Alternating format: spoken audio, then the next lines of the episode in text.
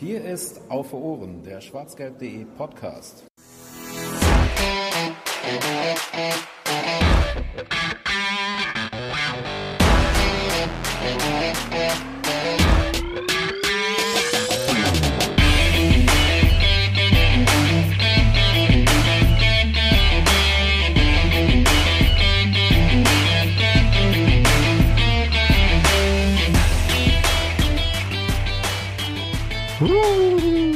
Die Geisterspiele gruseln sich weiter durch die Bundesliga ähm, und auf Ohren begleitet das Ganze wieder. Ähm, herzlich willkommen zur 76. Ausgabe von äh, Auf Ohren, dem Podcast von schwarzgelb.de. Schön, dass ihr wieder uns in euren Podcatcher gehauen habt oder uns auf anderen Wege hört, bei YouTube ja zum Beispiel genauso möglich oder auch äh, als direkter Stream auf schwarzgelb.de. Ihr wisst es, weil ihr habt den Weg ja hierhin gefunden und äh, dafür danken wir erstmal im Vorfeld. Wir wollen über die letzten zwei Spiele der Borussia reden, die seit der letzten regulären Ausgabe von Auf Ohren vergangen sind und äh, haben noch so ein, ja, zwei, drei andere Themen auf dem Zettel. Und ähm, die wollen wir besprechen in einer illustren Dreierrunde, die in dieser Kombination, glaube ich, noch nicht da war. Äh, ich kann mich zumindest nicht an äh, sie erinnern. Zum einen der Mann, der viel für die Technik macht, aber auch äh, Meinungen vertretet und den ihr auch äh, ordentlich äh, schon gehört habt, immer mal wieder. Hallo Volker. Hallo zusammen. Und zum anderen, äh, ja, Jens hat es letztens so schön gesagt, der ehemalige Praktikant, der mittlerweile vollwertiges Redaktions- und Podcast-Mitglied ist. Also auch ein Hallo an Georg. Ja, Servus. Ich habe aber tatsächlich auch gedacht, ähm, mit Volker und dir haben wir, glaube ich, zu dritt noch nie was gemacht. Ähm, das finde ich cool irgendwie. Ich mag es ehrlich gesagt, wenn Volker mit dabei ist, weil der weiß irgendwie so viel mehr, habe ich den manchmal den Eindruck, als wir oder als ich so. Und dann kommt er irgendwie an mit, ja, aber wir haben ja 2014 mal dienstags irgendwie gegen äh, den VfL Wolfsburg gespielt und in der zweiten Halbzeit gab es dann doch diese eine Szene und ich denke so, okay, ich habe keine Ahnung, wo ich gewesen bin damals, aber ähm, das finde ich immer ganz wohltun, wenn man dann den Volker dabei hat. Kann man ja froh sein, dass es keinen Faktencheck gibt, der das alles überprüft. Manchmal bin ich, im Nachgang bin ich mir dann auch nochmal nicht so sicher, ob, das es dir selbst dann, ne? ja, ob ich mich hundertprozentig an äh, alles richtig erinnert habe. Aber meistens hat man ja dann äh, das Internet und die Kommentare, ähm, die einen dann ja korrigieren könnten. So ist ja diese, das ist ja die Kultur mittlerweile. Und da das relativ selten passiert, äh, so gefühlt zumindest, ähm, scheinst du da äh, auf der sicheren Seite zu sein. Oder man hat die Hoffnung schon aufgegeben. Oder das. Äh, ich finde das auch gut, dass wir mittlerweile auch immer mal wieder abwechselnde äh, Gesprächspartner hier haben. Ähm, ich hoffe, das ist auch in eurem Sinne, liebe Hörer. Ansonsten äh, schreibt uns das. Dann schmeißen wir die raus, die ihr nicht wollt. Dann machen wir einfach eine knallharte Umfrage aus allen äh, sechs, sieben Leuten, die wir mittlerweile sind. Und dann bleiben die ersten drei und der Rest wird rausgeschmissen aus der kompletten Redaktion. Nee, natürlich nicht. Äh, ich glaube und hoffe, dass das auch in eurem Sinne ist. So, ähm, Bevor wir starten, äh, kurz ein Werbeblock nochmal. Ähm, ihr habt es in den letzten Ausgaben, wenn ihr sie gehört habt, wir haben ja ordentlich was rausgeballert. Wir haben ein Interview mit Fritz von Ton und Taxis gemacht. Wir haben ein Interview mit Alexandra Popp gehabt. Wir haben äh, mit den Jungs von BVB Jugend über die Nachwuchsarbeit des BVB gesprochen. Ähm, falls ihr das also, falls ihr jetzt denkt, was, wie, hä? Dann äh, schaut mal auf schwarzgelb.de oder eben in eurem Podcatcher, da gibt es noch mehr von uns. Ähm, und da haben wir auch immer wieder auf die schwarz-gelbe Bodo hingewiesen, auf die Borussia Dortmund Edition des Straßenmagazins, äh, an das sich schwarzgelb.de im April gemacht hat und die dann im Mai veröffentlicht wurde. Falls ihr da nochmal aktiv werden wollt oder euch das nochmal angucken wollt, ähm, schaut einfach auf Bodo e das habe ich letztes Mal schon nachgeguckt, bodoev.org, glaube ich, genau. bodoev.org oder schwarzgelb.de. Da wird euch geholfen. Alternativ könnt ihr auch in die Show Notes gucken. Da ist der Link zu der entsprechenden Seite auch eingetragen. Sehr gut, genau. Das ist der leichteste Weg, natürlich. Gut, der BVB hat äh, zweimal gespielt und äh, ich erinnere mich, dass Georg einer, einer derjenigen waren, die mit diesem Geisterspielkonzept immer noch nicht so ganz warm geworden sind in der letzten Ausgabe von äh, Offe Ohren, als wir darüber geredet haben. Hat sich daran was mittlerweile geändert, Georg, oder ist das immer noch genauso? Boah, also nicht wesentlich. Ähm, äh, natürlich brauchen wir ja nicht drum herum reden, hängt das natürlich auch ein bisschen einfach mit dem Spielverlauf äh, zusammen, wie, wie so oft. Ich meine, das ist ja bei einem normalen Spiel in Anführungsstrichen nicht anders und multipliziert sich dann, glaube ich, einfach, wenn man so ein Geisterspiel äh, sich anguckt. Ähm, dementsprechend habe ich natürlich zwangsläufig bei dem Paderborn-Spiel ein bisschen mehr Spaß gehabt, ähm, als vielleicht bei dem Bayern-Spiel oder bei dem äh, Hertha-Spiel. Ähm, aber dann so, so sehr dann so dieses kleine, ja, okay, kann man sich angucken und ist ja dann einfach so rein sportlich unterhaltsam. Ich meine, über einen gut ausgespielten Angriff oder ein schönes Tor freut man sich ja, also man rein sportlich, man ist ja Fußballfan irgendwie und wenn jemand so eine Bude irgendwie auf dem Sportplatz äh, kickt, äh, wenn ich mit jemandem zu zweit irgendwie auf den Sportplatz gehe, freut man sich ja so auf, über so einen Ball, genauso wie wenn man sich das im Fernsehen anguckt. Ähm, so sehr, dass da so ein bisschen diese Freude, sage ich mal, da so ein bisschen schon aufkam, ähm, habe ich dann auch bei dem, ähm, bei dem Hertha-Spiel ähm, wieder so wie so eine Art, wie so ein Setback quasi gehabt äh, und dann wieder gemerkt, wie, weil ich halt streckenweise dann doch irgendwie ja, langatmig fand, äh, dann halt äh, gemerkt, ja, wie, wie, wie belanglos es dann doch irgendwie wieder ist. Äh, tatsächlich war das Hertha-Spiel für mich nochmal so unter verschärften Bedingungen, weil ähm, ich war, ich habe ja schon öfters mal erzählt, ich komme ja nicht aus Dortmund und auch nicht aus NRW, bin aus Hessen und habe da ja immer recht viel oder recht weite Anfahrt und ähm, war dann tatsächlich seit Corona auch nicht mehr in Dortmund, also auch nicht logischerweise mit entsprechenden Beschränkungen, nicht um Freunde zu besuchen und so bin jetzt äh, letzten Samstag zum ersten Mal wieder in Dortmund gewesen. Äh, bin dann äh, wirklich so zwei Stunden vorm Spiel noch mit, ein, mit zwei Freunden vors Stadion äh, gegangen und haben da in der Nähe so ein bisschen, ein bisschen lang gelaufen, einfach nur so ein kleiner Spaziergang, ähm, um dann eben zu einem Kumpel zu fahren in Dortmund und da das Spiel zu gucken. Das heißt, ähm, das war für mich dann echt, ich meine, für euch wird das dann äh, normal leer sein. Gut, ähm, ich glaube, Fanny, du kommst, Fanny kommst ja auch nicht aus Dortmund, aber, aber Volker, nee, Volker auch nicht, oder? Naja, ähm, alle nicht. Ich ja, aber ist halt mal da so, gewohnt. Ja, ja, aber es ist halt so ein bisschen, für mich war das dann schon komisch. Dann fing es irgendwie im Stadion an zu regnen und wir gucken so aus dem Fenster und es regnete bei uns nicht. Also es war irgendwie alles so ein bisschen äh, komisch, dann doch so nah dran zu sein äh, und, und, und, und so weit weg gleichzeitig. Ähm, genau, das war mein härter Erlebnis dann noch vielleicht an der Stelle. Äh, und Volker hatte beim letzten Mal nicht die Chance, da was zu sagen. Wie nimmst du die Geisterspiele denn so auf und wahr? Also beim Derby, muss ich ehrlich sagen, hat es mich irgendwie tierisch genervt. Ähm, hat aber auch vor allem damit zu tun, dass wir natürlich äh, einmal gesehen haben, dass, dass die Blauen endlich mal richtig vermöbelt worden sind auf dem Platz. Wir das aber in keinster Weise so zelebrieren konnten, wie wir es gemacht hätten, wenn wir im Stadion gewesen wären. Ich glaube, das wäre eine richtige Abrissparty geworden an dem Tag. Äh, ansonsten habe ich mich halt so ein bisschen damit arrangiert. Also eher nach dem Motto, besser Fußball, Geisterspiele als überhaupt kein Fußball. Ähm, leider müssen wir halt jetzt noch ein paar Monate vermutlich darauf verzichten, dass wir wieder mit volle Kapelle ins Stadion dürfen. Ähm, aber gar kein Fußball ist irgendwie auch keine Lösung. Und das sieht man ja auch an allen anderen Sportarten, die sich dieses Konzept der DFB oder der DFL angeschaut haben und das jetzt übernehmen, sei es äh, die dritte Liga, die das macht, sei es Pokal, sei es andere Ligen, Spanien, Italien, England, die fangen jetzt in den nächsten Wochen alle wieder an. US-Sportarten fangen an. Ich denke, das ist aktuell leider der einzige Weg, wie wir äh, die ganze Geschichte auch am Leben halten können, dass zumindestens äh, wir, wenn wir wieder rein dürfen in die Stadien, dann auch noch äh, ordentlichen Fußball sehen können, weil die Mannschaften einigermaßen zusammengehalten werden können. Ich fürchte auch, dass es dass das tatsächlich die realistische Betrachtungsweise ist. Was halten wir denn äh, von den aktuellen Bemühungen der DFL, die ja jetzt laut geworden sind oder ja ein bisschen kommuniziert wurden in den letzten Tagen, ähm, hinsichtlich der äh, leichten Öffnung der Stadien äh, zum September hin, wenn ja die neue Bundesliga-Saison starten soll. Da wurde ja jetzt kommuniziert, dass man sich mal zumindest erkundigt, ob denn da was möglich sei, mit einem Teil von Fans wieder anzufangen. Ähm, wir haben da, um mal kurz den Hörern einen Einblick zu geben, wir haben da bei schwarzgelb.de auch schon drüber diskutiert im Kreise unserer Redaktion.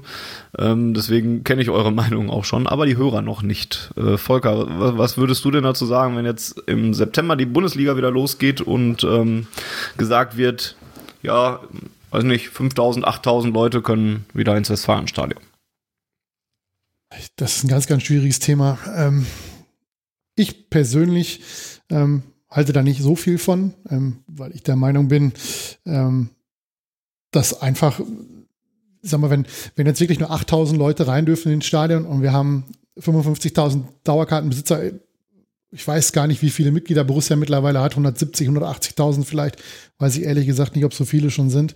Ähm, wir, wir schließen da einen ganz, ganz großen äh, Teil der Leute, die sonst auch ins Stadion gehen, einfach aus. Und äh, je nachdem, wie das Konzept aussieht, weiß nicht, ob es dann vielleicht eine Rotation gibt oder ein Losverfahren, dass vielleicht von den 55.000 Dauerkarteninhabern jeder ein Spiel sehen darf oder vielleicht zwei Spiele pro Saison sehen darf, wenn er denn will. Ähm, ich glaube einfach, dass wir zu viel Aufwand betreiben, statt zu sagen, solidarisch zu sein und zu sagen, okay, wenn irgendwie 95 oder 90 Prozent der Zuschauer nicht rein dürfen ins Stadion, ähm, dann verzichten wir auch drauf. Und wenn man unbedingt Publikum haben möchte als Staffage, ich stelle mir das übrigens ziemlich lustig vor, wenn, wenn man dann 1,50 Meter Abstand nach vorne und nach hinten zum Nebenmann hat, das sieht bestimmt richtig lustig aus. Ähm, und das wird auch nicht für Stimmung sorgen, was man sich dadurch erhofft. Und finanziell dürfte es vermutlich auch nicht allzu große Auswirkungen für die Vereine haben. Ähm, aber wenn man sowas unbedingt machen will, um ein paar Leute im Stadion zu haben, dann würde ich mir Gedanken machen, ob es da nicht irgendeine Möglichkeit gibt, dort Leute zu bevorzugen, die zum einen von Corona hart getroffen sind. Da sehe ich vor allem die Leute in den, in den Pflegeberufen, die uns da oder in den letzten Jahren oder letzten Monaten so ziemlich den, den Rücken freigehalten haben, die, die kein Homeoffice machen durften, die nicht ähm, irgendwie Urlaub haben konnten, wahrscheinlich in den letzten Wochen und Monaten. Und dann vielleicht irgendwelche ja, Menschen, die vielleicht ähm, nicht so gut situiert sind, die sonst nie ins Stadion können, dass man denen vielleicht einfach eine Chance gibt, das dann wahrzunehmen zu einem günstigeren Preis, als eine normale Karte sonst kostet. Und sobald wir dann wieder alle rein dürfen, dass wir dann halt ganz normal wieder, äh, ja, wie sonst auch mit Dauerkarten und so weiter ins Stadion können. Ich bin auch, glaube ich, also ich fände es, glaube ich, auch zu komisch, ähm,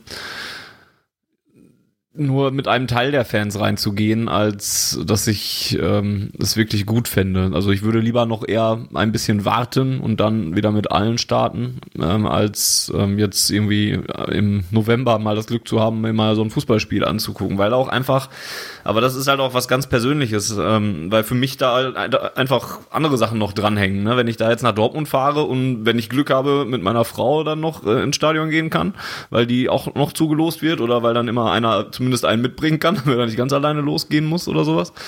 Ähm, ja, aber dann fahre ich da halt hin und gucke mir dann das Spiel halt an und kann die Leute nicht treffen oder kann vielleicht einen noch treffen, weil der auch Glück hatte oder sowas und die ich sonst sehe. Und dann stehe ich da auf einer Tribüne mit ja, wenn es gut läuft, noch ein paar Leuten, die auch irgendwie Stimmung machen wollen. Und dann ist das aber auch sehr seltsam mit 8000 Leuten oder so. Ich habe da echt Schwierigkeiten, mir das vorzustellen, so dass ich dann eher denke, ach komm, dann machst du lieber noch zwei Monate länger ohne Fans oder wie lange es halt auch dauert. Und dafür habe ich einen richtig geilen Tag, wenn es irgendwann wieder heißt, ja okay, jetzt sind wir alle geimpft oder was weiß ich und wir können jetzt mit 80.000 Leuten wieder in, ins Westfalenstadion gehen und ich kann alle Leute treffen, die ich da sonst so treffe und dann gehen wir da rein und das ist so wie immer und dann ich dann finde ich es auch richtig geil. Da weiß ich jetzt schon, dass ich da sehr emotional sein werde. Aber bis dahin warte ich dann, glaube ich, lieber als so ein Zwischending und so ein künstliches Ding zu haben. Und wenn ich jetzt Georgs richtige Meinung im Kopf habe, dann würde er das ähnlich sehen. Ja, also ich kann mich da in Teilen natürlich anschließen. Ähm, man muss wahrscheinlich einfach trennen zwischen dem, was man selbst machen würde und ähm, wie man das insgesamt beurteilt. Und ja, ähm, was, was mich angeht, da, da stimme ich ähm, dir zu. Also ich würde mir das dann halt nicht geben, weil ich würde da nicht den Unterschied erkennen zwischen äh, dem, wie es jetzt halt ist. also dann sitzen ja dann einfach irgendwie die Leute rum. Es wird auf keinen Fall, denke ich, äh, organisierte Stimmung irgendwie geben. Man hätte das halt einfach immer noch diesen Testspielcharakter Charakter. Also da würde, also das ist für mich, wäre das so ein Spiel, wo man dann irgendwo sich einen Platz in der Sonne, wenn dann die Sonne noch scheint, äh, sucht und dann da sitzt und einfach das Spiel verlabert, wie man das halt wie bei dem Testspiel oder so macht. Also es wäre wär, wär nicht viel anders als jetzt gerade. Ähm, von daher würde ich es mir selbst nicht angucken, aber ähm, das, was Volker am Ende vorhin gesagt hatte, das, das fände ich, fänd ich dann wiederum, also man muss ja bei all diesen Fragen oder Themen ist ja immer klar, wir, wir sehen so als etwas aktiverer Fan, würde ich jetzt mal sagen, sieht man ja Dinge für gewöhnlich so ein bisschen strenger, sage ich mal, als, als äh, viele andere. Und ähm, da muss man natürlich sehen, dass wahrscheinlich für viele Leute das eine Riesensache wäre, ähm, dann wieder reingehen zu können, egal unter welchen Bedingungen. Und ähm, deswegen meinte ich, ähm, für einen selbst kann man ja dann sich eine, äh, kann man ja eine Entscheidung treffen, aber ähm, da gibt es sicherlich viele, die das, die das total geil finden. Und vielleicht, äh, das fände ich wirklich auch cool, ähm, Leute, die vielleicht sonst nicht so die Möglichkeiten haben, da reinzugehen, sei es wegen Kartenknappheit oder einfach Schwierigkeiten, äh, Karten zu finanzieren platzieren oder wie auch immer. Ähm, da da gäbe es ja sicherlich Möglichkeiten, da irgendwie Leuten mal was Gutes zu tun, die sich auch drüber freuen, vor 8000 Leuten da zu sitzen. Ähm, ich glaube, wenn man so ein bisschen, ja, so diese Dauerkarten ähm, Vergangenheit sozusagen hat, dann, ähm, dann kann man dem Ganzen wahrscheinlich nicht so viel abgewinnen, weil es einfach zu sehr von dem abweicht, was man da gewohnt ist. Und da würde ich dann auch verzichten an der Stelle. Die Frage ist ja dann auch immer, wie soll das Konzept aussehen? Ja, also ich glaube, dass man, dass man den, den Eingangsbereich, das kannst du wahrscheinlich irgendwie steuern, dass, dass man da bei 8000 Leuten, wenn 80.000 normalerweise da sind, dass man das irgendwie so ein bisschen auf Abstand hält. Das mag funktionieren und vielleicht auch, wenn die Leute das Stadion verlassen. Aber ich stelle es mir jetzt in der Halbzeit ziemlich schwierig vor, weil Halbzeit ist nun mal mhm. genau der, oder der Moment, wo halt alles innerhalb von 15 Minuten abgewickelt wird. Sprich, Getränke holen. Das mag vielleicht auch noch gehen, wenn man noch zusätzliche Stände aufbaut oder ordentlich vorgezapft hat, was weiß ich. Aber spätestens beim Thema Toiletten ist das Thema dann auch irgendwo endlich. Ja, weil die Leute haben nur mal nur 15 Minuten und wenn sie auf Klo müssen, dann äh, weiß ich nicht. Also jeder, der mal im Stadion war, der weiß, dass da nicht mal 10 Zentimeter Abstand sind auf dem Klo. Äh, in Dreier- und Viererreihen äh, wird sich dann dahingestellt in der Halbzeitpause, damit das irgendwie in 15 Minuten noch irgendwie unterzubringen ist. Ähm, und da weiß ich nicht, ob das dann am Ende wirklich funktioniert. Und, äh, ja, da würde dann halt wahrscheinlich relativ viel abgesperrt einfach und äh, ja, dann klappt das halt nicht in 15 Minuten, dann muss er halt ja. warten. Und du kannst dann halt, verpasst dann halt fünf Minuten oder so, würde ich schätzen. Und spätestens an der U-Bahn scheitert es dann ja auch wieder. Ne? Also 8000 ist vielleicht nicht so die Auslastung, wo die Dortmunder Stadtwerke jetzt große Probleme mit hätten. Aber das Problem ist halt, die kommen alle zeitgleich. Wenn das Spiel zu Ende ist und es müssen irgendwie, sagen wir jetzt mal, von den 8000 Leuten fahren 1000 mit dem Zug irgendwo hin und die müssen zum Bahnhof oder so, dann ist, sind halt die Züge voll. Und wir wissen alle, dass wir eins nicht gerne machen. Wir warten nicht gerne noch zwei Stunden auf unseren nächsten Zug, wenn der eine direkt vor unserer Nase steht. Dann wird sich mhm. halt noch reingequetscht, auch wenn es dann mit 1,50 Meter Abstand nicht mehr so funktioniert. Und ob das dann alles im September noch äh, so ist, wie es sein oder wie es aktuell ist, das wissen wir ja auch nicht. Ähm, also da gibt es viele, viele Fragezeichen. Auch zum Beispiel, äh, wenn man jetzt sagt, man will das machen, wie lange macht man es denn? Ja, jetzt, jetzt, hat man irgendwann, entscheidet man sich dazu, diese Spiele zu verlosen. Man verlost, was weiß ich, äh, unter den Dauerkarteninhabern hat man ein Paket, unter den Vereinsmitgliedern ein Paket und dann hat man auch Fanclubs, die sonst mit Tageskarten ausgestattet sind. Aber was mache ich denn, wenn, wenn im November möglicherweise eine zweite Welle kommt ja, und äh, muss alles wieder zumachen? Oder es kommt gar nichts und wir können im Januar wieder anfangen äh, mit allen Leuten rein ins Stadion. Dann fühlen sich vielleicht die benachteiligt, die dann Karten zugesichert bekommen haben und dann plötzlich für die Dauerkarteninhaber und was weiß ich nicht, wer alles dann wieder zurückkehrt, äh, ihre Karten wieder abgeben müssen. Also ich glaube, dass man da sich viel Unmut mit ins Haus holt, nur um irgendwie, ja, das, das Ziel erschließt sich mir noch nicht so ganz, wo die Vereine damit hinwollen. Es dürfte finanziell keine Auswirkungen haben, großen Auswirkungen haben, zumindest auf die großen Vereine. Es dürfte stimmungstechnisch überhaupt keine Auswirkungen haben. Weil wenn ich 1,50 Meter zum Nebenmann Abstand halten muss und es ist eh alles nur Sitzplatz, auch auf der Südtribüne, dann wird da keine Stimmung aufkommen. Und äh, dann ist halt die Frage, ob ich den Aufwand wirklich betreiben will, nur um vielleicht ja, ein paar Leute zuzulassen. sollte man sich meiner Meinung nach genau überlegen. Ich finde es auch schwierig, tatsächlich. Also da hängen noch ganz viele Fragen hinter. Ich glaube, das weiß der, äh, weiß der, äh, weiß die DFL auch. Ähm, aber ja, es sind komische Zeiten. Es ist schwierig. Ihr könnt uns ja gerne mal, liebe Hörer, auch schreiben, ob ihr äh, Interesse daran hättet und, und euch darauf freuen würdet und dann gerne in so ein Stadion gehen würdet oder ob das äh, auch was ist, wo ihr sagt, ja, hm, nee, so wie ich, dann warte ich halt noch ein bisschen länger und freue mich dann drauf, wenn es denn richtig irgendwann wieder losgeht. Ja, ähm, dann würde ich sagen, kommen wir auf die letzten Spiele seit dem letzten äh, Auf Ohren Podcast, den wir hatten. Also seit dem letzten über äh, äh, äh, seit dem letzten, bei dem wir über Fußball gesprochen haben. Ähm, nämlich um das Spiel gegen Paderborn und Borussia Dortmund äh, ähm, vor anderthalb Wochen. Ne? Ja, mhm. äh, waren's. Ähm, erste Halbzeit eher nicht so, zweite Halbzeit dann sieben Tore. Sechs davon auf Seiten der Borussia. Die erste Halbzeit war tatsächlich nicht, nicht, nicht richtig spielerisch, auch jetzt nicht so richtig überzeugend. Klar war man da besser oder sowas, aber hatte auch, glaube ich, gar nicht so richtig viele gute Torchancen. In der zweiten Halbzeit hat man dann aufgedreht. Äh, Doppelpack von Sancho, äh, nee, Dreierpack sogar von Sancho. Ähm, Azar und Hakimi ähm, tragen sich in die Torschützenliste ein und Marcel Schmelzer, Fußballgott, darf nicht nur Fußball spielen, sondern da sogar auch ein Tor schießen, was äh, für sehr viel positives Feedback in meiner äh, Bubble gesorgt hat, weil man da immer noch weiß, was Marcel Schmelzer für ein toller Typ ist. Ähm, aber bevor wir zu Marcel Schmelzer kommen, vielleicht ähm, erstmal habe ich das so richtig zusammengefasst. Erste Halbzeit nicht viel los und zweite Halbzeit war dann einfach auch die individuelle Klasse des BVBs dann einfach nochmal deutlich eine Nummer größer ähm, als beim SC Paderborn, Georg. Also ich übernehme mal den Boris-Part, ähm, der nämlich äh, irgendwie ein Talent dafür hat, äh, bei Spielen mit sehr schlechten und sehr guten Halbzeiten. Ich glaube, das war auch, ich, das war sogar das Hinspiel Paderborn, glaube ich, wo er dann irgendwie nur die, die zweite Halbzeit gesehen hat. ähm, äh, das ähm, war dann bei mir genauso. Ich habe die erste Halbzeit gar nicht gesehen und bin dann erst zur zweiten Halbzeit gekommen und habe dann natürlich ein bisschen Spaß gehabt. Ähm, aber was ich dann auch im Nachhinein gelesen und mir dann noch in Zusammenfassung angesehen habe, äh, war das ja wirklich dann in der ersten Halbzeit ein bisschen äh, ereignisarm wahrscheinlich. Ähm, von daher, ja, ähm, was mir so hängen geblieben ist jetzt, äh, ohne jetzt vorher geguckt nochmal zu haben, welche, was du gerade vorgetragen hast, welche Spieler getroffen haben und so weiter, äh, war ähm, so dieses äh, komische Gegentor, ähm, den sehr sehenswerten Treffer direkt danach von Sancho, das fand ich schon richtig geil, muss man, muss man mal so sagen.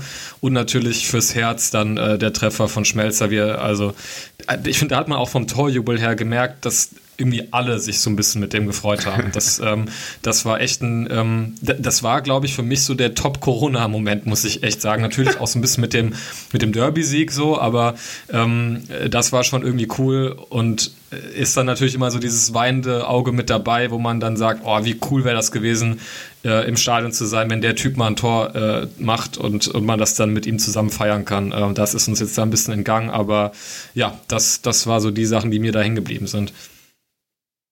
Das hat er nach dem Spiel gesagt oder, oder kurz vor vom, vom äh, Hertha-Spiel hat, glaube ich, Marcel Schmelzer gesagt, das letzte, als er das letzte Tor geschossen hat, war Giovanni Reina zehn Jahre alt. Das fand ich, ganz, fand ich eine ganz witzige Aussage eigentlich. Ähm, das sehenswerte Sancho-Tor, helfen wir nochmal auf die Sprünge. Das war das, was sehenswert den rausgespielt war, ne? Jein, und ich fand auch einfach den Abschluss, den er einfach so, so ein bisschen aus dem Stand dann so ins rechte Eck gezirkelt hat. Ähm, das fand ich relativ geil, muss ich sagen. Okay. Ähm, ja, Volker, hat dein Herz sich auch gefreut, als Marcel Schmelzer gejubelt hat? Ja, kann man nicht anders sagen. Ne? Also ich musste da direkt an dich denken, weil wir suchen ja immer einen äh, zweiten Stürmer, jetzt wo Haaland dann länger ausfällt. Vielleicht sollte Michael Zorg da mal ein bisschen genauer hinschauen, ob da nicht noch irgendwie was zu machen ist bei Marcel Schmelzer. Ähm, nein, also ähm, erste Halbzeit bin ich, gehe ich mit euch d'accord, das war jetzt äh, keine Offenbarung. Ähm, Paderborn hat es eigentlich ganz gut gemacht. Für, bei Dortmund hat so ein bisschen das Tempo gefehlt, fand ich, und auch so die, die Ideen. Wir hatten, glaube ich, eine, eine richtig gute Chance durch, durch Hazard, wo er den Torwart am kurzen Pfosten anschießt, nach so einem langen Ball, wo er das Sprinttor gewinnt und dann nochmal einmal in der, kurz vor der Halbzeit nochmal eine Chance, glaube ich, Guerrero oder wer das war. Ähm, ansonsten war das, war das eher nicht so berauschend. Ähm, aber zweite Halbzeit, wenn du, wenn du sechs Tore auswärts schießt, was Dortmund, wenn ich das richtig gesehen habe, noch nie geschafft hat in der Bundesliga, in einer Halbzeit auswärts sechs Tore zu machen dann ist das schon äh, nicht schlecht. Und da hat man meiner Meinung nach auch gesehen, dass das Paderborn dann irgendwann äh, die Kräfte nicht mehr hatte. Gerade nach dem, nach dem 3 zu 1 war für dann wahrscheinlich auch mental nicht mehr so viel zu machen. Wenn du einen Anschlusstreffer kriegst durch einen höchst umstrittenen Elfmeter, finde ich. Ähm, aber mhm. Hand, Handelfmeter, also, äh, ne? also ich habe ja jetzt so eine Ja, aber wir müssen schon, wir müssen, glaube ich, schon drüber reden an der Stelle tatsächlich. Ich kapiere es aber immer noch nicht. Also ich habe ja, das ist ja meine Standardaussage bei jeder Folge, wo es ums Handspiel geht. Ich kapiere es einfach nicht mehr. Ja, ich wollte noch eben ausführen, ich habe ja so eine Münze neben mir liegen und jedes Mal, wenn ein Handspiel gepfiffen wird oder nicht, dann würfel ich kurz oder lass sie schnipsen und dann gucke ich, was fällt und je nachdem, was fällt, dann sage ich, gut, ist halt Hand oder nicht. Also ja, ich glaube, wir wissen alle, dass, dass, die, dass die Szene äh, fast unisono zu der war von, von äh, Boateng ein paar Tage vorher. Bei dem einen gibt es einen Elfmeter, bei den anderen nicht. Ich kann bei beiden verstehen, dass der VAR da nicht einschreitet, weil es ist jeweils keine krasse Fehlentscheidung offensichtlich. Ähm, es gibt halt einfach, das Problem ist, dass die Regeln einfach total scheiße sind, die Handspielregeln. Ja. Das ist einfach so. Und wenn es da keine klare Regel gibt, dann gibt's halt auch keinen Grund für den VAR in beiden Szenen halt einzuschreiten, weil es halt keine krasse Fehlentscheidung ist in so einer Situation. Und ähm, das ist halt irgendwie so eine Thematik. Ich glaube, wir hatten ja gegen Hertha auch noch so ein Ding. Da war. Pff, ja, natürlich. Ich habe leider vergessen, mhm. wie der Spieler von Hertha hieß. Ähm, der eigentlich ein ganz gutes Spiel gemacht hat als Innenverteidiger, der da dann aber auch klar, das ist ein klares Handspiel für mich. Und äh, es wird am Ende darauf hinauslaufen, innerhalb der nächsten fünf Jahre, dass sämtliche Handspiele in der, äh, im Strafraum schlicht mit Elfmeter geahndet werden.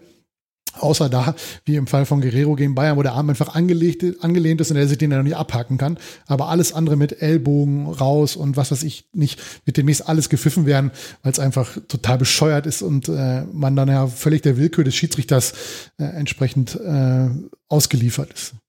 Es ist halt auch vor allen Dingen, es ist, es ist halt komplett unbefriedigend, ne? Also, du hast es ja schon angesprochen gerade. Es ist fast eins zu eins die Szene wie Boateng gegen Bayern, ne? Und, und klar, ist dann viel auf Twitter äh, Aufregung darum und, und ein bisschen auch zu viel und so weiter. Ich finde, du hast das gerade schon ganz gut eingeordnet. Wahrscheinlich gehen beide Entscheidungen sogar so irgendwie in Ordnung. Ne? Ähm, also sowohl einmal den Elfmeter für Paderborn zu geben und einmal auch den Elfmeter gegen Dortmund nicht zu geben, aber das äh, für Dortmund gegen Boateng nicht zu geben oder sowas. Und vor allen Dingen sind es in beiden Fällen halt keine klaren Fehlentscheidungen, wie du es sagst.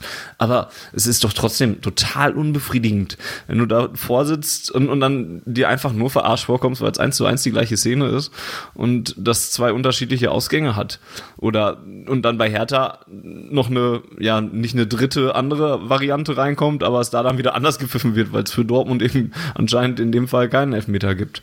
Da würde ich mir vielleicht sogar wünschen, oder können wir vielleicht mal über die Möglichkeit diskutieren, auch wenn der VAR da jetzt nicht eingreift, weil er sagt, das ist keine klare Fehlentscheidung, ja, dann verstehe ich das ja sogar noch. Die zweite Möglichkeit ist ja immer noch, dass das nicht wahrgenommen. Aber in beiden Fällen wurde es ja anscheinend zumindest vom Schiedsrichter wahrgenommen. Der hat also gesehen, da gab es ein Handspiel, aber er hat es als nicht strafbar äh, eingeordnet. Beziehungsweise gegen Bayern als nicht strafbar, gegen Paderborn als strafbar.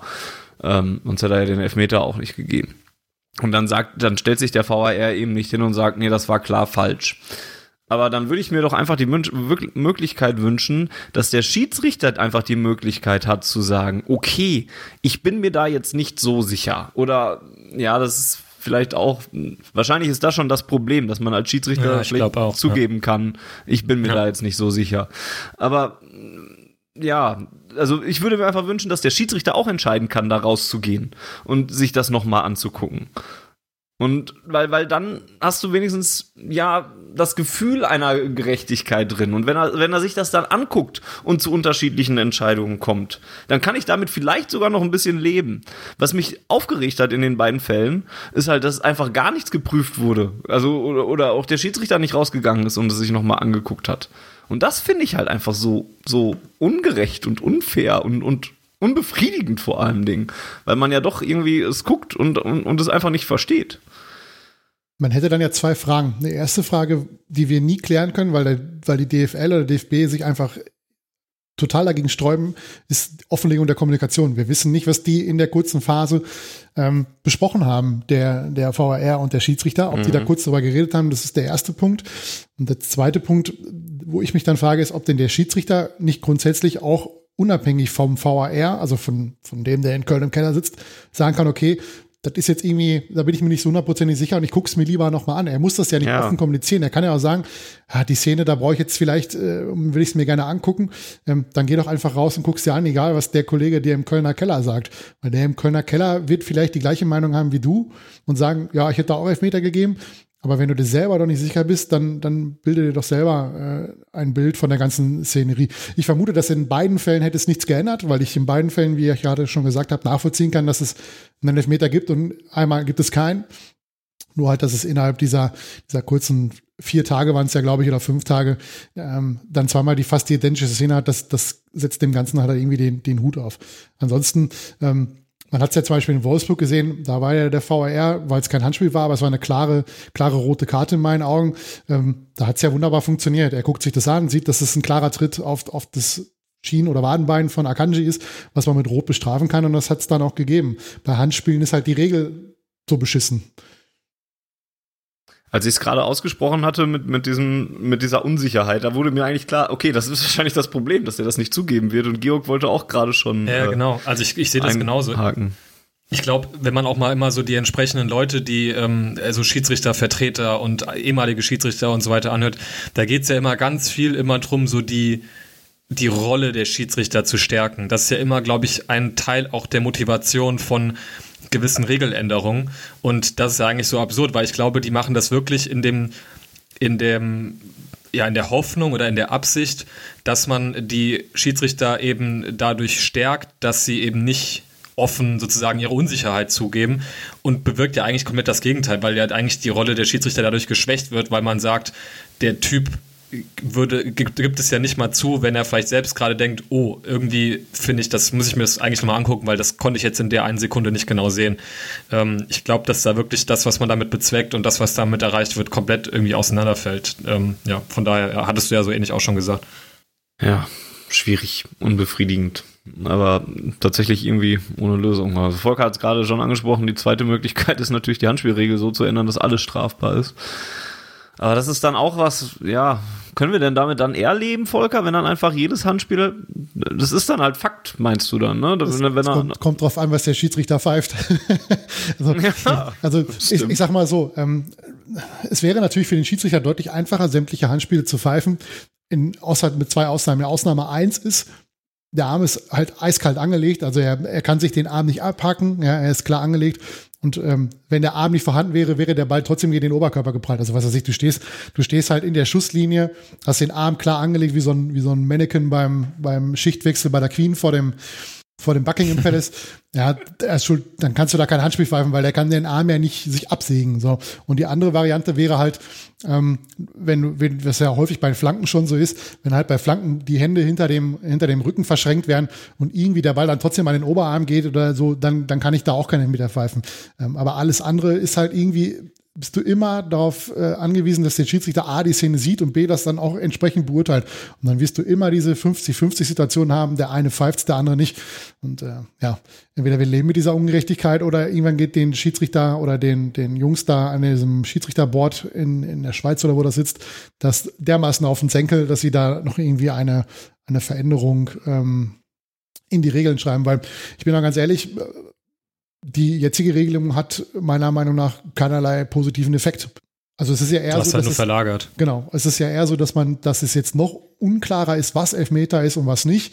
Und äh, dass selbst Spieler ähm, einfach, und vielleicht wahrscheinlich auch Schiedsrichter auch, will ich nicht ausschließen, einfach überhaupt gar nicht mehr wissen, wann ist jetzt Handspiel zu pfeifen und wann nicht. Also ich erinnere da an das, war das im Champions League-Finale ähm, mit, mit, nee, das war nicht Champions League-Finale, das war doch hier mit, mit, mit Kane von Tottenham, der bei irgendeinem Tor den Ball irgendwie an die Hand bekommt, oder das war gegen City oder so und das dann abgepfiffen worden ist. Ja, der bekommt das Ding aus anderthalb Millimetern gegen die Hand. Das hat keinerlei Einfluss auf das Tor, aber es wird halt trotzdem abgepfiffen, weil er halt den Ball an der Hand hatte. Und das ist halt irgendwie, ja, ich sehe das nicht zielführend. Aber darüber können wir wahrscheinlich einen eigenen Podcast machen. Leisten, mhm. leiden uns äh, drei Schiedsrichter aus aus der Bundesliga und wir kriegen wahrscheinlich drei verschiedene Varianten, wie man das Ganze pfeifen soll. Äh, ich fürchte halt nur, dass auch bei der Auslegung, Auslegung, die du vorschlägst, Volker, dann ja, dann haben wir mehr Klarheit, aber dann gibt es immer noch genug Leute, die dann bei Szene X sagen, ja, aber das kann es ja jetzt auch nicht sein oder sowas. Gut, dann müssten, immer haben, ja. Dann müssten, müssten sich alle damit abfinden, dass das jetzt einfach so ist, aber das wird es nie geben. es wird uns einfach ewig begleiten, dieses Thema, fürchte ich. Genau, ich wollte nur ergänzen, ähm, was man den Schiedsrichtern aber halt irgendwie auch zugute ähm, halten muss, ist, die, dieses, was wir als Fan natürlich haben, dass wir so eine Situation ähm, dann gegen Paderborn sehen und sagen, boah, aber letzte Woche Boateng, ne, das haben natürlich nur wir, ne? Also gerade diese Entscheidung, die man dann vielleicht auch so oder so auslegen könnte, da äh, macht's mal, also dann, das ist ja ein bisschen, also das zeigt natürlich, wie unklar die Regeln sind und wie, wie sehr das auch dann irgendwie Auslegungssache ist. Aber ähm, das ist ja natürlich dann so, sozusagen ein bisschen unfair, wenn man dann in einem komplett anderem Spiel dann im Schiedsrichter halt mit was vergleicht, was halt in einem anderen Spiel stattgefunden hat. Wir als Fan haben das natürlich sofort immer präsent und wir können wahrscheinlich mhm. aus den letzten zehn Jahren irgendwie entscheidende Szenen rauspicken, wo wir uns irgendwie da ungerecht behandelt fühlen. Ähm, aber das ähm, wie gesagt, das ist ja, spiegelt ja nur, dass es total undurchsichtig ist, aber bringt natürlich in einem völlig anderen Spiel dann auch nichts, weil ähm, das hat halt, also außer wenn vielleicht ein Schiedsrichter im gleichen Spiel komplett ähm, gegensätzliche Entscheidung trifft. Das kann man natürlich dann kritisieren, aber ansonsten kommt man ja sozusagen auch nicht weiter, dann dem, dem Schiri dann vorzuhalten, was letzte Woche der andere halt bei Boateng irgendwie gemacht hat dann. Ach, stimmt, ja. Das Auch wenn es natürlich am eigenen Gefühl nichts, nichts ändert, das, das ist klar. Das ist ein richtiger Einwand, ja. Das stimmt wohl. Ja, äh, sonst noch was zu Paderborn? Gut, dass wir da nicht mehr hin müssen nächstes Jahr. also vielleicht auch so oder so nicht, aber ähm, zumindest äh, sportlich auch nicht. Jetzt durften wir ja auch nicht. Ja, ja schade. Ja, aber wenn, wenn Paderborn nicht Bielefeld ersetzt wird, dann gehe ich mit dir d'accord. Das ist dann auf jeden Fall eine deutlich bessere Variante. Wenn wir schon nach Ostwestfalen müssen, dann, ja. dann lieben gerne äh, doch eher zur Arminia. Und, äh, das stimmt. Hoffen wir, dass wenn wir in Bielefeld spielen, dass bis dahin auch wieder alle Zuschauer zugelassen sind, weil da waren wir jetzt schon so lange nicht mehr. Das ist ein Upgrade, das stimmt, auf jeden Fall. Ja. Ähm, nach Berlin werden wir vermutlich noch zweimal, äh, oder die Borussia zumindest, die wird nächstes Jahr wahrscheinlich auch zweimal nach Berlin fahren. Ähm, am letzten Samstag hat sie zu Hause gespielt gegen die Hertha aus Berlin. Ähm, also eigentlich sogar einen, äh, ja, recht starken Gegner, wenn man sich die Form der letzten Tage, äh, Spieltage da anguckt. Ähm, etwas, was man unter Jürgen Klinsmann jetzt nicht unbedingt gedacht hätte, aber seit Bruno da übernommen hat, äh, ist die Hertha ja nun mal deutlich stärker geworden und ähm, hat gute Ergebnisse eingefahren und ist ja auch vom Kader her gar nicht so schlecht. Deswegen war ich gar nicht so ja, fand ich das Spiel schon interessant zumindest. Oder war jetzt, mir war jetzt nicht klar, dass man das jetzt unbedingt hoch gewinnen muss oder so, dieses Spiel.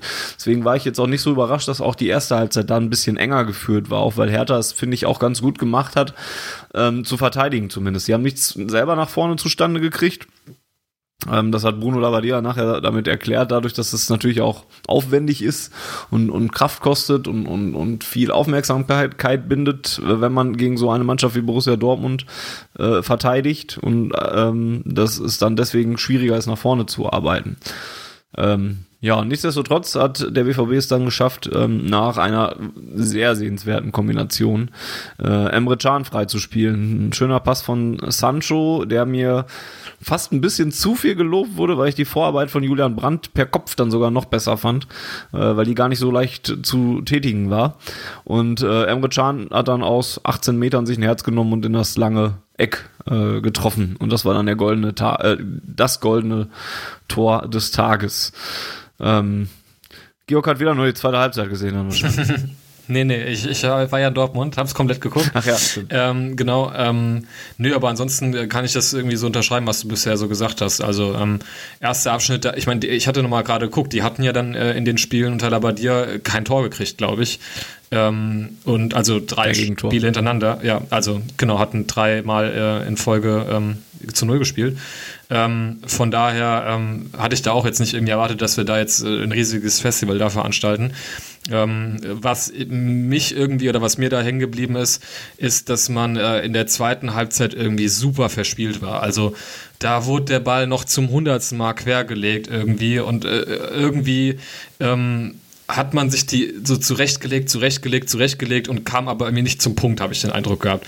Ähm, deswegen auch eigentlich passte das Tor, finde ich, ganz gut. Das war natürlich zum einen natürlich auch schön rausgespielt, aber dass dann halt auch so ein, ähm, ja, so ein Schuss aus so einer Halbdistanz irgendwie ist, ähm, das passte irgendwie dazu, ähm, dass man so dann irgendwie, ähm, ja, irgendwie mal das Ganze mal endlich zum Ende bringen musste. Ähm, aber ansonsten, das, das ich glaube, das wurde auch ähm, äh, Favre, glaube ich, nach dem Spiel gefragt, ob, ob er das auch so gefunden hat, dass es irgendwie so ein bisschen ja, bisschen arg verspielt war teilweise da hat er natürlich, wie, wie so oft, natürlich keine richtige Antwort gegeben, aber ähm, hatte den Eindruck, als, als ähm, wäre er auch froh gewesen, dass da irgendwie Chan sich da mal ein Herz gefasst hat und äh, das Ding dann irgendwie da versenkt hat. Volker, deine Meinung zum Hertha-Spiel? Ich muss noch kurz äh, bei Georg, also Hertha hat zwei Gegentore bekommen in dem Spiel gegen, gegen Leipzig. Das war wie, wie Ach echt, okay. Ja, ja, die haben ja 2-2 in Leipzig gespielt. Stimmt. Das war ja, quasi klar. dazwischen. Also die haben äh, vier Spiele gehabt unter Labadia, dreimal zu null und das, das gegen Leipzig war quasi das ah, okay. Auswärtsspiel davor, bevor sie bei uns gespielt haben. Ähm, ja, ansonsten hat mir äh, vor allem eines sehr gut gefallen, das war die Defensivleistung. Ähm, ohne Mats Hummels hatte ich da ehrlich gesagt ein bisschen das Gefühl, dass das nicht so souverän laufen wird, ähm, wie das, wie das in, in, sonst vorher, seitdem er Wiederaufnahme des Spielbetriebs funktioniert hat. Ähm, aber das hat sehr gut funktioniert. Akanji hat eine gute Leistung gemacht, gebracht, fand ich, gegen, gegen Ibisevic und dann später noch der, äh, wie hieß der andere Stürmer gleich noch, der Piatek, glaube ich, der aus Polen, hm. ne, den sie dafür Piatek. teuer Geld gekauft haben. Ähm, also das hat mir sehr gut gefallen, dass sie da auch nach der Führung einfach äh, nichts zugelassen haben. Ist, wenn man das mit der Hinrunde vergleicht, ähm, wo wir da regelmäßig gezittert haben um, bei knappen Führungen, weil, weil hinten war offen Scheunentor ähm, oder, und äh, echter Hühnerhaufen, das war schon sehr äh, diszipliniert und sehr, sehr konzentriert verteidigt, auch, auch Kimi zum Beispiel, der sonst immer blind nach vorne rennt.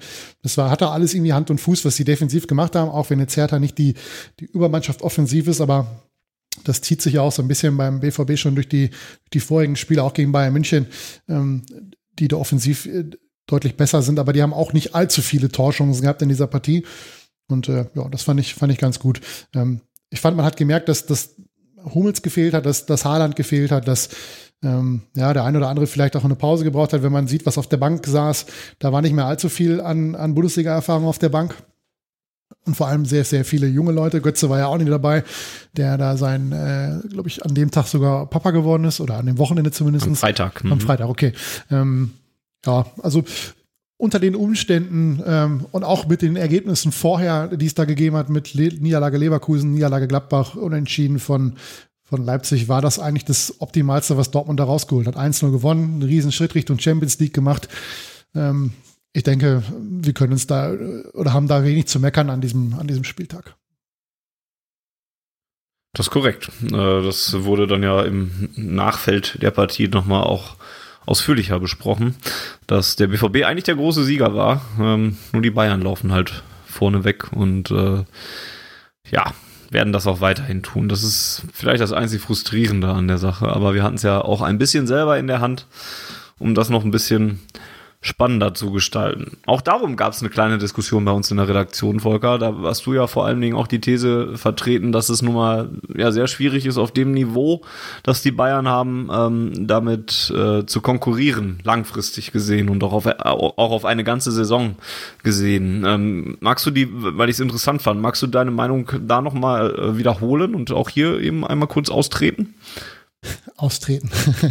ähm, Du meinst ausführen. Ausführen. Ähm, ja, also der äh, unser Kollege Baumwollose hat es wunderbar dargestellt. Ich suche gerade eben den Tweet raus. Da ging es nämlich um die äh, Unterschiede äh, zwischen dem ersten Tabellen und den Tabellen zweiten am Ende der Saison punktetechnisch gesehen.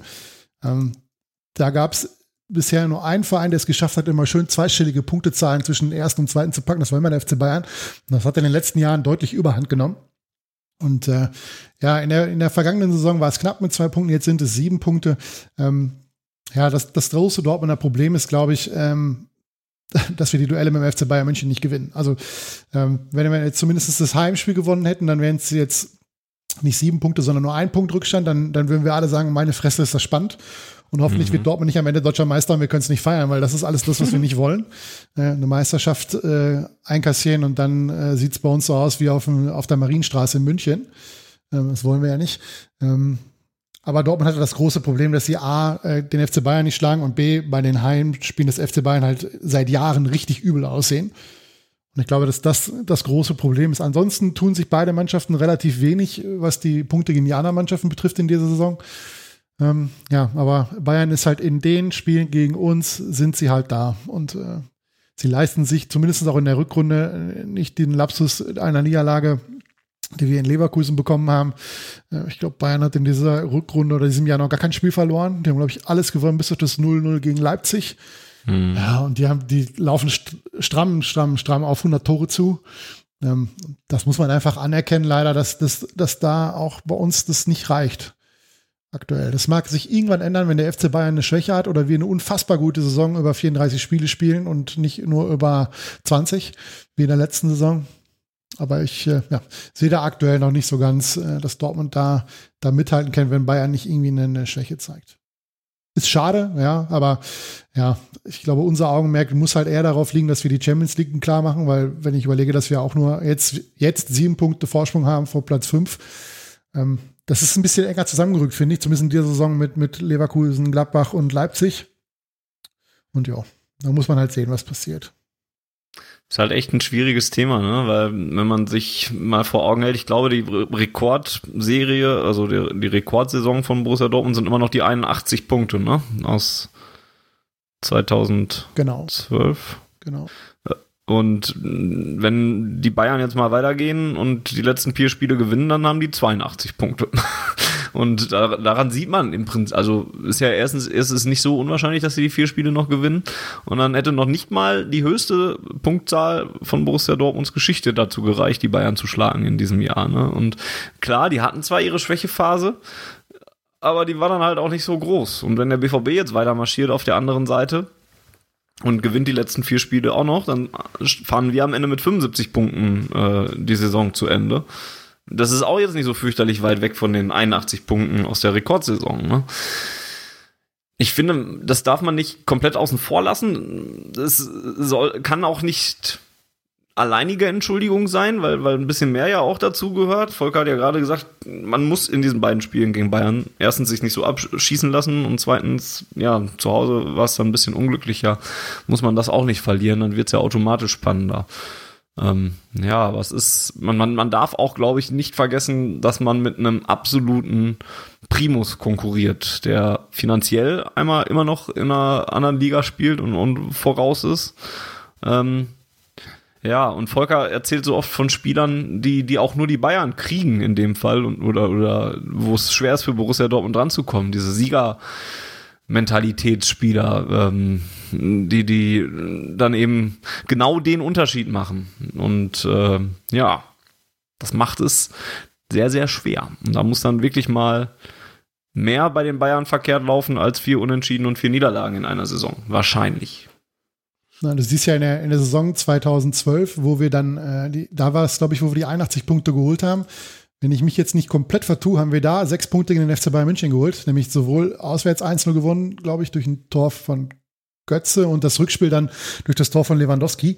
Ähm, die, das, das ist halt, du musst halt irgendwie mindestens mal drei Punkte gegen die Bayern holen. Ähm, aber auch das hat ja letztes Jahr nicht gereicht. Ähm, im Idealfall holst du halt sechs Punkte. In beiden Meisterjahren hat Dortmund in München gewonnen. Und das sind halt, das sind halt die Spiele, die du dann zwingend gewinnen musst, wenn du, wenn du wirklich mit Bayern mithalten willst und du nicht irgendwie vorher schon dir, dir 20 Punkte Rückstand einhandelst. Aber ähm, ja, ist es halt, wenn du die direkten Duelle nicht gewinnst, dann ist es halt schwierig, ne, da noch dran zu kommen. Mhm. Also ich habe übrigens den Tweet gefunden, also ich kann ja mal vorlesen. Jetzt, ich fange einfach mal in 2011 an, da waren es sieben Punkte Vorsprung für Dortmund. 2008, äh, 2012 waren es acht Punkte Vorsprung, weil die Bayern danach dann aufgegeben haben, nachdem sie gegen uns verloren haben. Und dann kommt es, 2013 waren es 25 Punkte Vorsprung.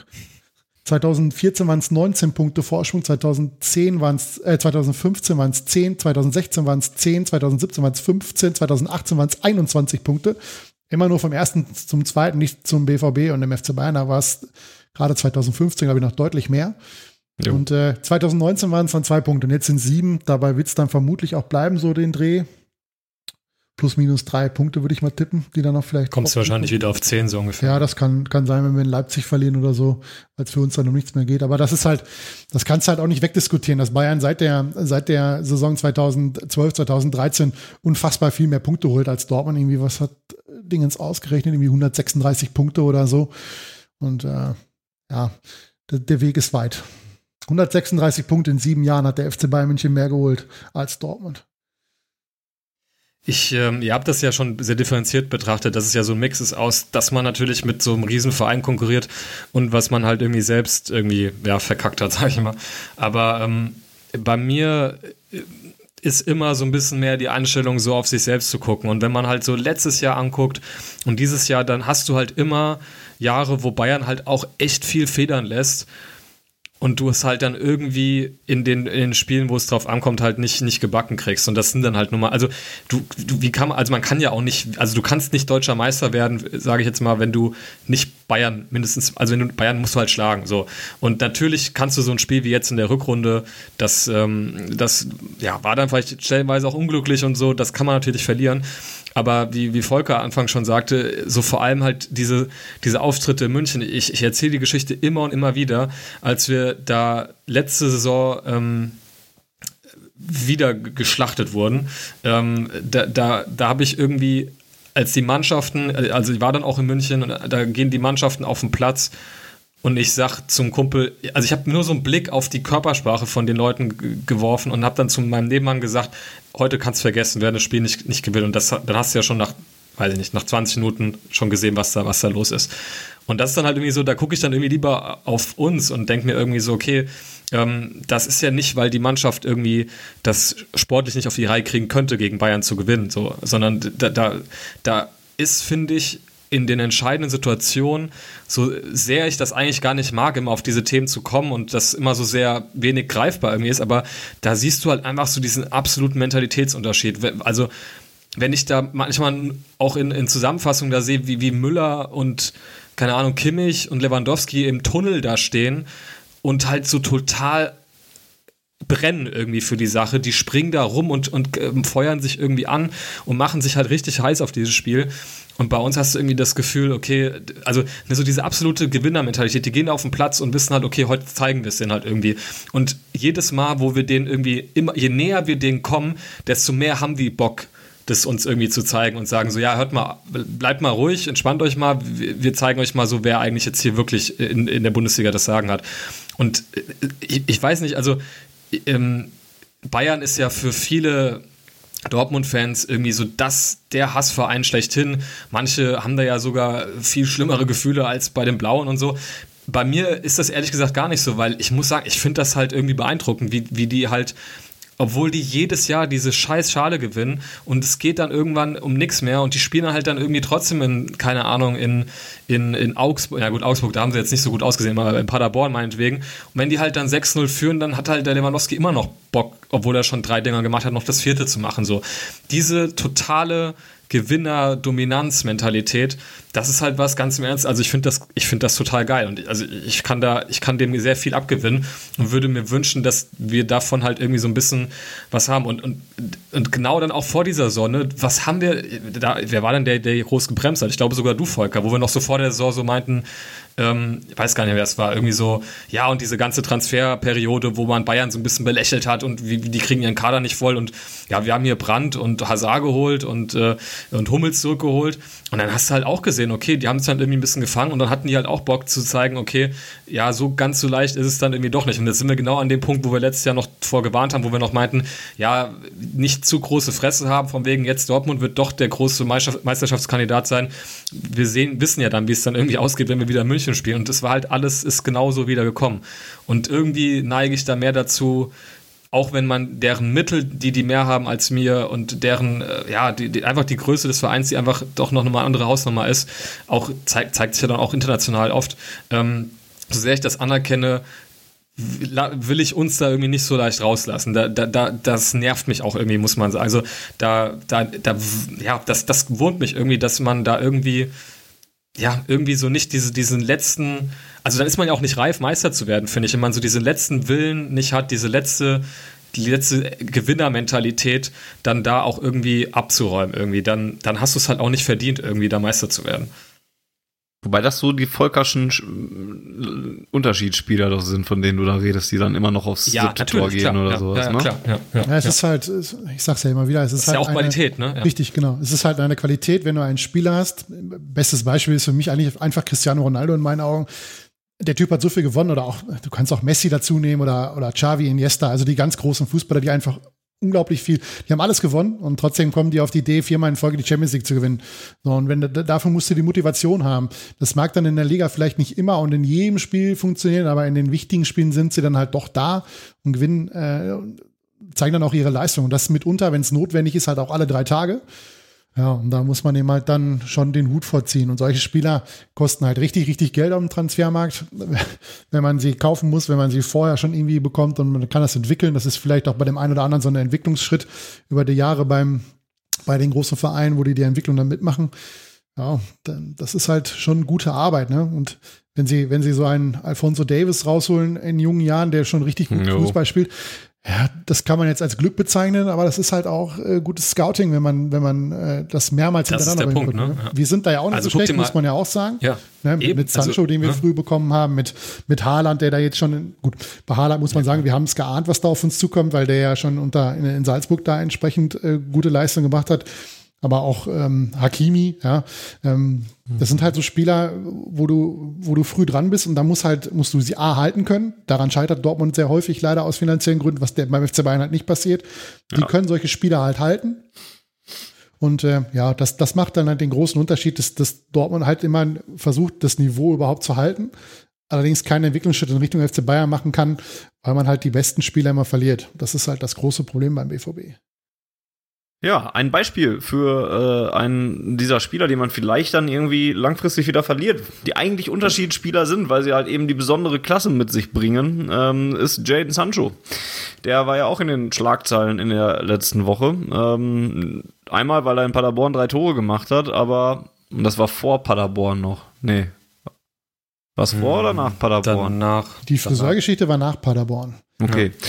Ähm, aber ja, eben durch die Friseurgeschichte vor allen Dingen in die Schlagzeilen geriet. Für die, die es nicht mitgekriegt haben, weil sie unter einem Stein leben, ähm, Jaden Sancho hat sich den Friseur ins Haus geholt. Nicht nur Jaden Sancho, muss man dazu sagen, sondern auch zum Beispiel Manuel Akanji, aber es ging hauptsächlich um Jaden Sancho. Und ähm, das ist schon der erste Bruch äh, der Quarantänebestimmung, wenn ich das so richtig verstanden habe, dass äh, man sich keinen Friseur kommen lassen darf.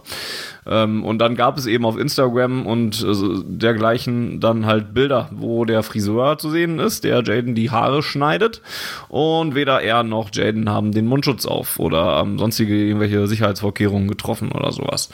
Die haben dann nachher beteuert und Michael Zorg hat dann auf einer Pressekonferenz gesagt, dass sie das dem auch glaubhaft versichert haben, dass das nur für das Foto war und dass sie sich sonst penibelst an die ähm, äh, Vorschriften gehalten haben.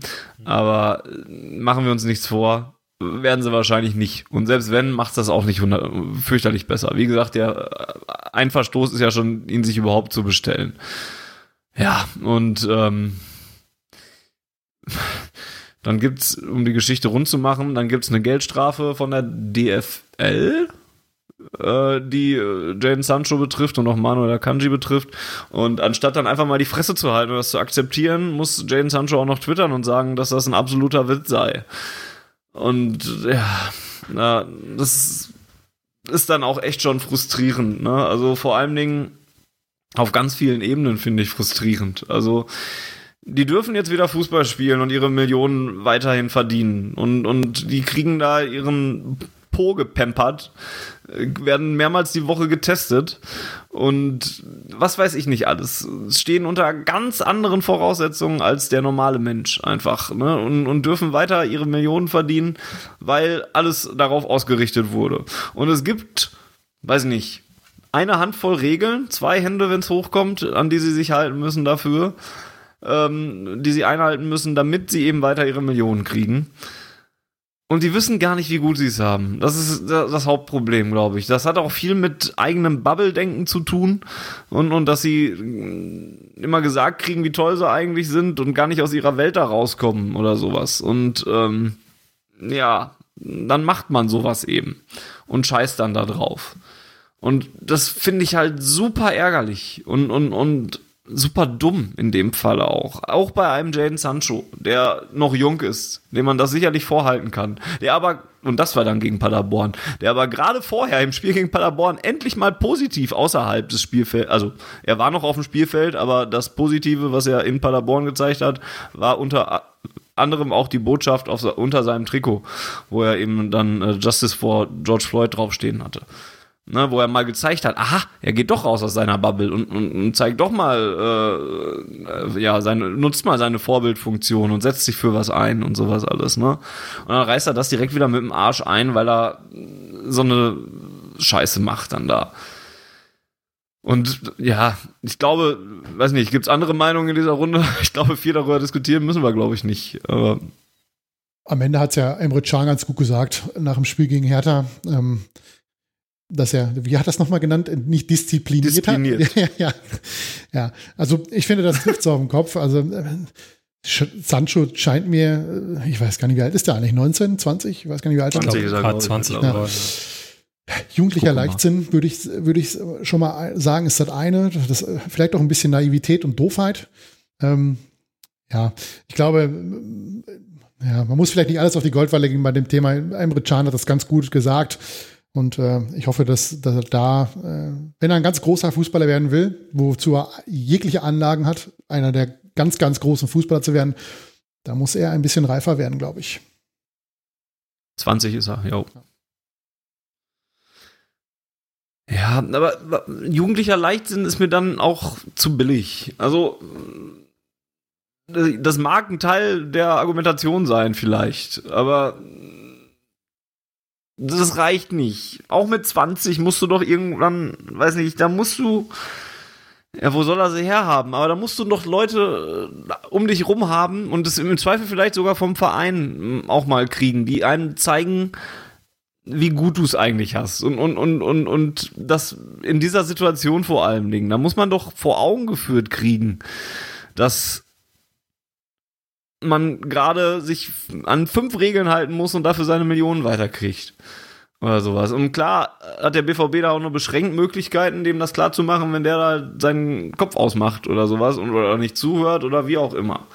Aber das ist dann frustrierend und, und, und sowas. Das ärgert mich einfach, weil, weil es entfremdet. Wir haben so viel über die, die Sonderrolle der Bundesliga gesprochen und, und davon, dass wir das alles kritisch sehen, dass da irgendwie Sachen anders bewertet werden oder an, anders beachtet werden, als es für den Normalsterblichen, sage ich jetzt mal, ähm, ist. Und dann kommt genau sowas wieder dabei rum, was dich ja eigentlich noch mehr entfremdet von dem ganzen Kram. Das finde ich dann einfach Finde ich einfach frustrierend. Deswegen hat mich das geärgert. Und dann eine Strafe auch mal nicht einfach zu akzeptieren, sondern dann noch so einen Tweet rauszuhauen. Das setzt dem Ganzen dann ja auch noch mal die Krone auf, eigentlich. Auch wenn ich, ich rede mich wahrscheinlich auch zu sehr in Rage. Volker hat ja auch recht mit irgendwas, dass man nicht alles überhöhen, überhöhen muss und auch da wahrscheinlich viel rausgemacht wurde. Aber mich ärgert's halt. Und es hat nochmal so ein bisschen dieses Bild bestätigt, was man durch, weiß nicht, Heiko Herrlich, äh, Salomon Kalou und jetzt eben auch Jaden Sancho äh, gekriegt hat, dass da Leute einfach rumlaufen, die ja nichts mit den Leuten zu tun haben, die normalerweise auf den Tribünen stehen oder so. Oder in der meist, in der, in der Mehrzahl zumindest. Betrifft ja auch zum Glück nicht alle. Und beim BVB ärgert es mich vielleicht sogar noch ein Stückchen mehr, weil man ja eigentlich da so ein bisschen zu hören gekriegt hat, dass beim BVB sehr penibel darauf geachtet wird, weil ja auch äh, der Doc Brown, das ist, heißt er so? Ja, ne? Ja. Äh, noch ein bisschen das Hygienekonzept überhaupt von der DFL auch mit, mitentwickelt hat und da, da dementsprechend auch ein bisschen den Daumen drauf hält und sowas. Rant over. ich muss gestehen, ich, ähm, ich, ich kann das, die Punkte, die du sagst, komplett verstehen, aber ich, ich kann mich da mir nicht mehr so groß drüber aufregen, muss ich ganz ehrlich verstehen. Also es ist irgendwie, da, da, ist die Erwartungshaltung auch mittlerweile so niedrig an, an die Profis. Ja. Ähm, und, und dann, ja, dann schwingen natürlich auch äh, Sachen mit, wie Volker meinte, so ein bisschen dieses, äh, ja, die sind halt jung und so nach dem Motto. Ich, also klar, ist jetzt immer überheblich zu sagen oder so zu tun, als ob man wüsste, was jetzt in seinem Kopf vorgeht, aber ich, wenn, wenn ich jetzt mutmaßen würde, dann würde ich sagen, der sitzt dann daheim und denkt sich, guck mal, die Leute dürfen alle zum Friseur gehen, warum soll ich nicht auch zum Friseur oder der Friseur kommt halt zu mir so. Also äh, ich glaube, man macht sich da echt was vor, zu glauben, dass da so ein Bewusstsein für die gesamtgesellschaftliche Komponente ähm, in Bezug generell das Fußballbusiness äh, besteht und dann nochmal in dieser speziellen Situation Fußballbusiness in Zeiten von diese, in diesen Ausnahmezeiten mit Corona und so weiter. Also ich, das klingt immer so gemein, aber ich glaube wirklich, dass man denen da zu viel abverlangt, da einfach ähm, ja, das zu durchdringen, was das äh, auch im Vorfeld für Diskussionen gegeben hat, dass man überhaupt wieder spielt. Ähm, also ich glaube, die sitzen da wirklich halt in ihrer Bubble und äh, die merken und äh, die kriegen halt gesagt, nee, wir spielen nicht. Und irgendwann haben die halt gesagt bekommen, okay, wir spielen jetzt wieder. Dann haben die sich gefreut.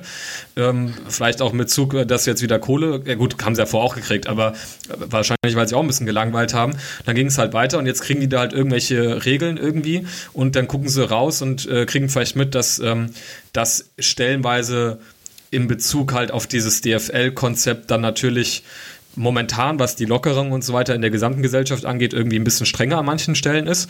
Und dann denken die sich halt, warum, also warum, warum sollen wir uns denn hier anders verhalten? Und kriegen, glaube ich, wirklich nicht diesen Transfer gebacken, äh, warum es halt in dem Fall irgendwie so ein bisschen äh, anders gelagert ist und warum sie da, wie alles, was du richtig gesagt hattest, ja auch sich irgendwie glücklich schätzen sollten, dass das, das überhaupt wieder weitergeht und so weiter und so fort.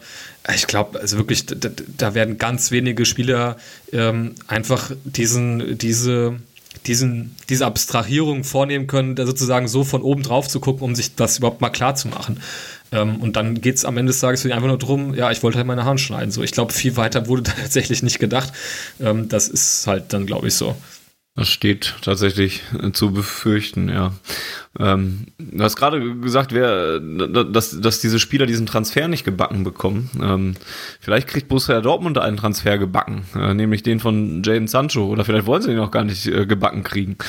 Ähm, denn das ist ja jetzt auch nochmal noch eine spannende Frage. Der Junge hat einen Vertrag bis 2022. Der BVB muss also jetzt nicht schnellstmöglich diesen Sommer verkaufen.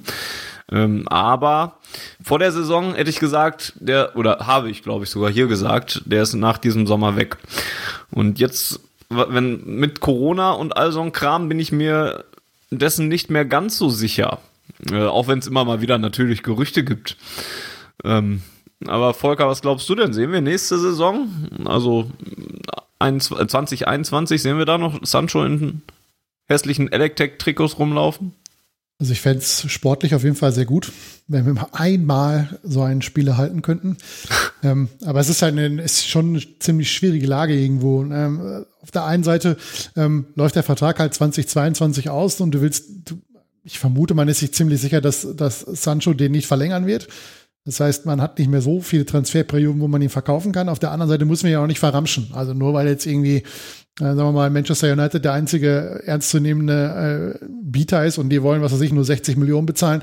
Ähm, da würde ich jetzt auch nicht machen. Also nur weil, weil Manchester da irgendwie keine Kohle hat oder so oder jetzt der Meinung ist, äh, wegen Corona gibt's weniger am Transfermarkt, das wollen wir da mal sehen. Ähm, äh, ob, das, ob das dann funktioniert, also glaube ich schon, dass, dass Michael Zorg dann auch ein entsprechend, entsprechender Verhandler ist, der sich da nicht über den Tisch ziehen lässt bei der Thematik. Ähm, ja, ansonsten ist halt die Frage, was, was will er? Also was will äh, Sancho? Wenn Sancho partout weg will, haben wir ja vermutlich bald wieder das Theater, was wir mit äh, anderen äh, Spielern mit ähnlicher fußballerischer Qualität in ähnlichen Altern äh, auch schon gehabt haben. Der jetzt in Barcelona auch überhaupt keinen Fuß an die Erde bekommt, aus diversen Gründen. Ähm, schwierige Situation. Also ich, ich würde es mir wünschen, dass er noch ein Jahr bleibt, dass wir mal ein Jahr den Kader noch zusammenhalten können.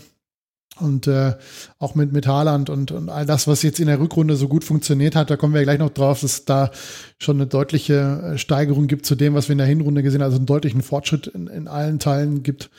Und äh, wäre ganz schön, wenn wir das irgendwie dann zusammenhalten könnten, wenn wir Kimi ersetzen müssen, befürchte ich, weil der nicht zurückkehrt und wenn, dann wird er mhm. wahrscheinlich sehr teuer. Aber das sind halt so ein, zwei Stellschrauben, an denen wir drehen müssen. Aber wenn wir einen, einen Mann wie Sancho halten können, das ist, glaube ich, schon auch ein gutes Zeichen für, für etwaige Spieler, die wir dann noch vielleicht verpflichten wollen. Aber klar, es hängt alles davon ab, wer da auf dem Markt was bietet und äh, wie groß der finanzielle Druck vielleicht auch bei Borussia Dortmund ist nach Corona und weniger Zuschauereinnahmen und so weiter. Und dann sehen. Also ich möchte auch ungern in der Haut von Michael Zorg stecken, der das jetzt alles irgendwie in irgendeiner Art und Weise abwiegen muss. Die spannende Frage ist ja dann auch tatsächlich, also klar, die, äh, ja, die Angebote werden vielleicht Corona-bedingt ein bisschen niedriger ausfallen, als sie ohne Corona gewesen wären. Andererseits, wenn du es aus BVB-Perspektive siehst, ja, könnte man auch äh, mutmaßen, der BVB muss halt auch kleinere Angebote eher annehmen, als sie es vor Corona getan, äh, gemusst hätten, weil, ja, weil da ja auch Geld fehlt. Was wiegt denn da wohl schwerer, äh, Georg? Du als Finanzexperte. Ja. ja, genau, ja. Das ist tatsächlich das Einzige, was ich mich äh, in dem Zusammenhang frage. Also die sportliche Sicht, wie Volker auch eben sagte, oder wie beide eben sagte, das, das brauchen wir ja nicht zu, darüber diskutieren. Und äh, ich sehe das genauso, dass das wäre schon, äh, schon ein krasses Signal, ähm, wenn, wenn so ein Spieler halt nochmal länger da ist. Und klar, gute Spieler ziehen halt andere gute Spieler an. Das ist ja, also wer, wer hätte denn nicht Bock, mit dem zusammenzuspielen? Mhm. Ähm, aber ich bin halt echt total, ich kann mir wirklich momentan keine konkrete Vorstellung davon machen, über welche Summen wir jetzt generell auf dem europäischen Transfermarkt reden, die jetzt da so hin und her geschoben werden im nächsten, in der nächsten Transferperiode. Also ähm, ich weiß nicht, ob ihr da mehr, also, also was da für Gerüchte gibt, also da, das ist ja alles nichts, was man, glaube ich, irgendwie valide sagen kann. Aber wenn wir irgendwie vor einem Jahr dann irgendwie drüber geredet haben, ja, da, da würde man sich schon äh, einen Betrag bei Sancho erhoffen, der ja schon so in die Dembele-Richtung äh, oder in dieser Reichweite ist und man jetzt merkt, man hat da irgendwie, äh, kriegt nicht einen Bruchteil davon, dann, ähm, ja, dann wäre das halt einfach ein scheiß Geschäft, glaube ich, für so einen Spieler. Ähm, gleichzeitig kann mich mir, weiß ich nicht, kann, kann, ich mir jetzt, ich bin natürlich kein Ex-Finanzexperte, aber habe jetzt nicht den Eindruck, dass der BVB in so einer Schieflage ist, dass man jetzt ihn, sage ich mal, verscherbeln würde, wenn man merkt, man hat jetzt zwar kein geiles Angebot, aber muss jetzt halt sein, kann ich mir gerade noch nicht vorstellen. Vielleicht sehe ich es aber auch zu optimistisch und man ist da schon auch so ein bisschen am, am Struggle. Ähm, auf der anderen Seite, ja, wenn man ihn verkauft, ähm, ich muss tatsächlich sagen, mein Herz hängt mittlerweile so ein bisschen an Hakimi. Ähm, dass ähm, ich, ich als, im, also wenn ich jetzt Fußballmanager spielen würde, ähm, dann wäre ich tatsächlich, ähm, vielleicht dann auch, wenn man Sancho zu einem ordentlichen Preis verkaufen kann, wäre ich tatsächlich bereit, für so einen Hakimi relativ viel Kohle hinzulegen, irgendwie, um den da aus Madrid irgendwie wegzulotsen. Ähm, ich können ja einen Deal mit Real Madrid machen. Wenn Real Madrid hat ja auch irgendwie, also Real Madrid will ja grundsätzlich alle Spieler, die in ihrer Art und Weise ja, Fußball genau. spielen können. Ja. Also irgendwie müssen ja die, die Marker oder Ass oder wer das da ist, wahrscheinlich sind es beide Zeitungen, die da jeden Tag ihre, ihre 15 Seiten voll machen müssen mit Transfergerüchten. Da können wir einen Deal machen. Also die kriegen für 75 Millionen Sancho und wir kriegen 75 Millionen und äh, Hakimi für drei Jahre. Und wenn die den dann zurückhaben wollen nach drei Jahren, dann, dann ist gut, dann, dann soll es so sein. Aber gut, das ist dann, dann sind wir da wirklich im, bei, beim Fußballmanager, wo wir solche Deals machen. Ja. Ähm, die Frage ist halt, ob Dortmund nicht vielleicht sogar zockt. Ja, also wenn man jetzt ein Angebot kriegt, ich sage jetzt einfach mal, man kriegt ein Angebot für über 70 Millionen von, von United und das ist das einzige Angebot, was es gibt. Und man sagt, okay, für den Preis gehen wir ihn nicht ab. Wenn, wenn die nächste Saison dann gut läuft, äh, für ihn sportlich gesehen, ähm, und man dann sagt, oder darauf spekuliert, dass er bei einem Jahr Rechtsvertragslaufzeit auch irgendwie in den, in den gleichen Sphären rumkommt, vielleicht dann nur 60 Millionen, was weiß ich, den Dreh, ja, weil er noch ein Jahr Vertrag hat dann ist es ja nichtsdestotrotz vielleicht ein Deal, den man machen könnte, statt ihn jetzt schon zu verkaufen für einen Preis, den man annähernd nächstes Jahr eventuell auch generieren kann. Mhm. Ja, gerade weil niemand weiß, was, was auf dem Transfermarkt ablaufen wird. Niemand weiß, ob irgendjemand äh, horrende Summen zahlen, wo wir uns da einpegeln, ähm, ob vielleicht auch gar keine großen Transfers in diesem Sommer stattfinden, außer die, die eh vertragslos sind. Ähm, könnte ich mir, also ich kann mir da alles vorstellen, dass vielleicht überhaupt nichts passiert auf dem Transfermarkt, weil alle überhaupt nicht wissen, wie es finanziell weitergeht, gerade weil auch niemand weiß, ob in den nächsten, im nächsten Jahr dann oder in der nächsten Spielzeit dann äh, vielleicht wieder eine, eine, im Winter eine Pause gemacht werden muss, weil mhm. Covid-19 zurückkommt. Man weiß das ja alles nicht. Und diese Unsicherheit ähm, wird da mit Sicherheit mit reinspielen. Und äh, ja, das äh, ist eine, eine ganz, ganz große Aufgabe für mich als Zeug, das auszuklamüsern. Und da machen wir uns nichts vor. Wir müssen auch Jaden Sancho in irgendeiner Art und Weise auf das Niveau bringen, dass der auch hier bleiben will, was die Motivation betrifft. Wenn der absolut keinen Bock hat und lieber Fortnite und Playstation spielt, statt zum Training zu gehen, dann ist es da am Ende auch nicht mitgeholfen. Das ist korrekt. Äh, da würde natürlich die Europameisterschaft nächstes Jahr noch ein bisschen drücken, wenn er jetzt äh, hier bliebe, dann will er sich ja trotzdem präsentieren. Das eine, kriegt vom englischen Nationaltrainer gesagt, ja komm, mach was du willst, ich nehme dich wohl trotzdem mit. Ich glaube tatsächlich, dass nur auf den BVB konzentriert sehr viel davon abhängig ist, von dieser Personalie. Also Hakimi wird man wahrscheinlich nach Madrid schicken müssen, wenn Jane Sancho bleibt. Da sehe ich keine, also da sehe ich kaum eine Möglichkeit, den zu halten, wenn Sancho äh, wenn es kein Geld für Sancho gibt. Und ähm, selbst wenn dann und selbst wenn er verkauft wird, dann steht das nochmal auf einem anderen Blatt. Aber ich glaube halt schon, wenn Sancho verkauft wird, dann ist Geld da. Und ob das, und, und dann wird das, wird, wird das so ein kleines, ja nicht Beben, aber ein bisschen Dominosteine wird es dann schon in Bewegung setzen. Vielleicht versucht man es dann mit Hakimi nochmal. Oder man sucht halt irgendwie anders Ersatz oder sowas. Oder holt sich mal einen zweiten Stürmer, wäre mal eine tolle Idee oder sowas. ähm, also wir haben auch Schmelzer. ähm, ja, aber und, und wenn Sancho einfach bleibt, kann ich mir vorstellen, dass auch sonst gar nicht so viel geht. Dann, dann wird, wird vielleicht auch nichts großartig noch dazugeholt, also für nee, nicht für viel Geld zumindest. Und äh, dann schaut man einfach mal, wie es sich so entwickelt.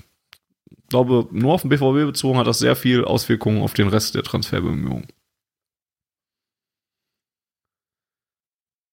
Kein Widerspruch ist immer Zustimmung. Gut. Das, das sehe ich ähnlich. Ja. Dann äh, würde ich sagen, lassen wir Sancho ein wenig hinter uns und ähm, sprechen über Lucien Favre. Volker wollte das gerne tun und ich war schon wieder, äh, mein, mein, Kopf nahm schon wieder hochrote Farben an. Aber Volker möchte es aus einem anderen Grund tun, deswegen hat er jetzt das Wort. Ja, das habe ich extra reingeschrieben, weil ich das so gerne habe, wenn Fanny schon wieder richtig Puls bekommt. Ich wollte auch noch die Causa zweiten Stürmer aufschreiben, aber das habe ich, hab ich gelassen.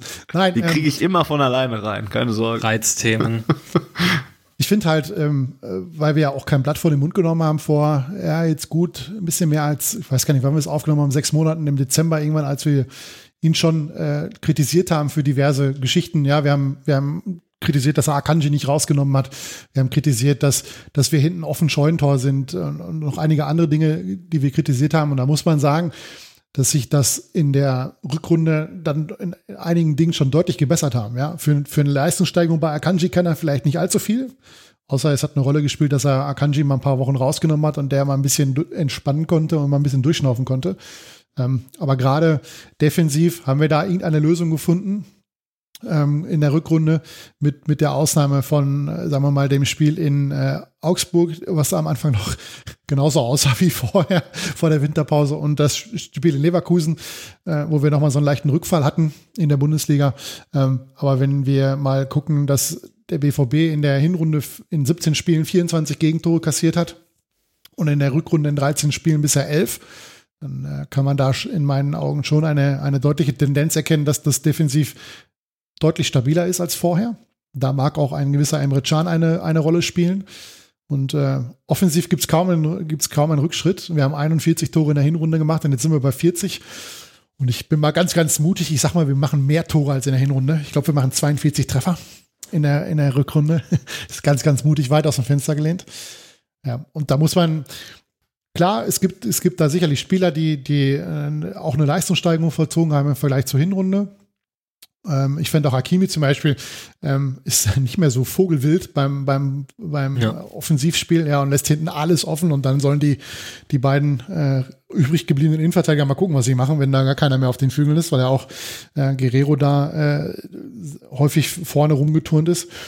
Ja, aber es hat da irgendwo einen, einen, ja, einen Punkt gegeben, wo halt auch der Trainer eine Rolle spielt.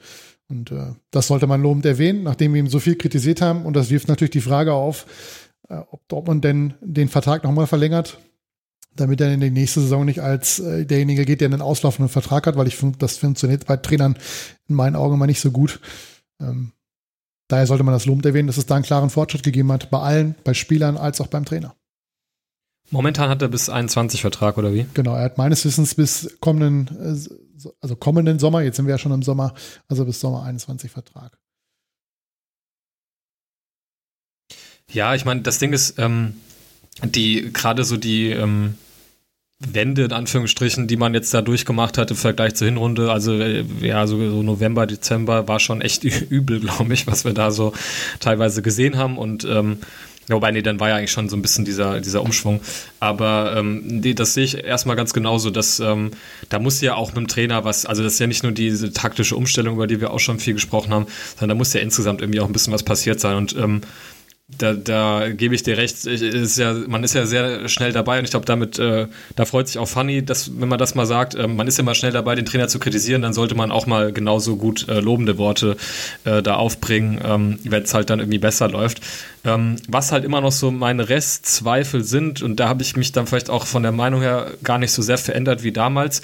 Auch damals fand ich weder, dass Favre ein schlechter Trainer ist, noch dass, ähm, ja, dass ich da große Alternativen sehe, wer irgendwie geeigneter momentan für den BVB wäre. Ähm, nichtsdestotrotz bleibt irgendwie noch so dieses Restproblem oder diese Restzweifel, ähm, was halt, und das, da, da komme ich so ein bisschen auf dieses Bayern-Thema vorhin zurück, ähm, hast du dieses, das war auch wieder so eine typische Klischee aus, aber diese großen Spiele gewinnen. Ich weiß halt nicht, ob da, ähm, bei Favre auch so neben dem Ganzen, was er halt einfach taktisch als Trainer drauf hat, auch einfach so dieser, diese Fähigkeit, eine Mannschaft da so auf den Platz zu schicken, die irgendwie brennt. Ähm, das sind so meine Restzweifel, die ich da irgendwie habe. Da will ich kurz einschreiten. Also wir haben ja die Bayern schon mal geschlagen, das wilde Spiel in der letzten Saison, das 3 zu 2. Ähm, das mag vielleicht auch ein Ausreißer gewesen sein, aber auch diese, diese Rückrunde hat ja gezeigt, dass wir ein großes Team schlagen können. Ja, wir hatten ja ein gewisses Paris Saint-Germain zu Gast in der mhm, Champions League. Klar. Und da haben wir ein richtig, richtig gutes Heimspiel gemacht. Das ist also das einzig Nervige war das blöde Gegentor eigentlich. Bei Barcelona das, hat auch nicht so viel gefehlt. So, ne? Barcelona, das, das ja, Heimspiel klar, war ja. auch okay. Inter Mailand ist jetzt, glaube ich, dritter aktuell in Italien, relativ nah dran an, der, an, an Juventus. Mhm. Ähm, also sie können schon gerade in den Heimspielen die, die großen Mannschaften auch schlagen. Wo es halt so ein bisschen abfällt, ist halt auswärts. Ähm, da hat man äh, sowohl in den Spielen in München als auch in Paris, wobei das ja unter ganz besonderen Bedingungen, aber da hatte ich so ein bisschen ja. das Gefühl, ja, dass wir da vielleicht nicht mutig genug sind. Und dann ist halt auch wieder die Frage, ob das dann nur ausschließlich am Trainer liegt. Also ich meine, wenn du, wenn du einen Emre Can hast, einen, einen Mats Hummels, einen, ja, also Spieler, die solche Spiele A gespielt haben und B auch solche Spiele schon gewonnen haben, dass die da so ein bisschen halt auch mit, ähm, ja, mit, mit einem positiven Beispiel vorangehen. Ähm, klar muss ein Trainer auch motivieren können, aber es läuft halt auch nicht alles beim Trainer. Ne? Also wenn, wenn, du, wenn du einen Trainer hast, der motivieren kann, aber du keine Spieler hast, die motiviert äh, werden können, dann ja. funktioniert es halt nicht. Ne? Und musst ja auch transportieren irgendwie, das ist schon klar. Ja. Gerade in so einem Spiel, um gerade auch bei Spielverläufen, muss es halt auch von der Mannschaft herauskommen, weil ich kann mir Jetzt funktioniert es, weil keine Zuschauer da sind, aber das sagen ja auch alle. Ähm, kann mir nicht vorstellen, dass jemand wie, wie Lukas Piszczek rechts außen hört, wenn der Trainer auf der gegenüberliegenden Spielfeldseite irgendwas reinbrüllt. Das kriegt der nicht mit. Sondern jetzt schon. jetzt vielleicht schon, ja, aber ich, ich habe Favre irgendwie noch nie so richtig brüllen hören, muss ich ehrlich sagen. Ähm, über die Außenmikrofone, vielleicht äh, brüllt der auch gar nicht so viel. Ähm, wäre war mein Thema. Schmelzer ist da aktiver.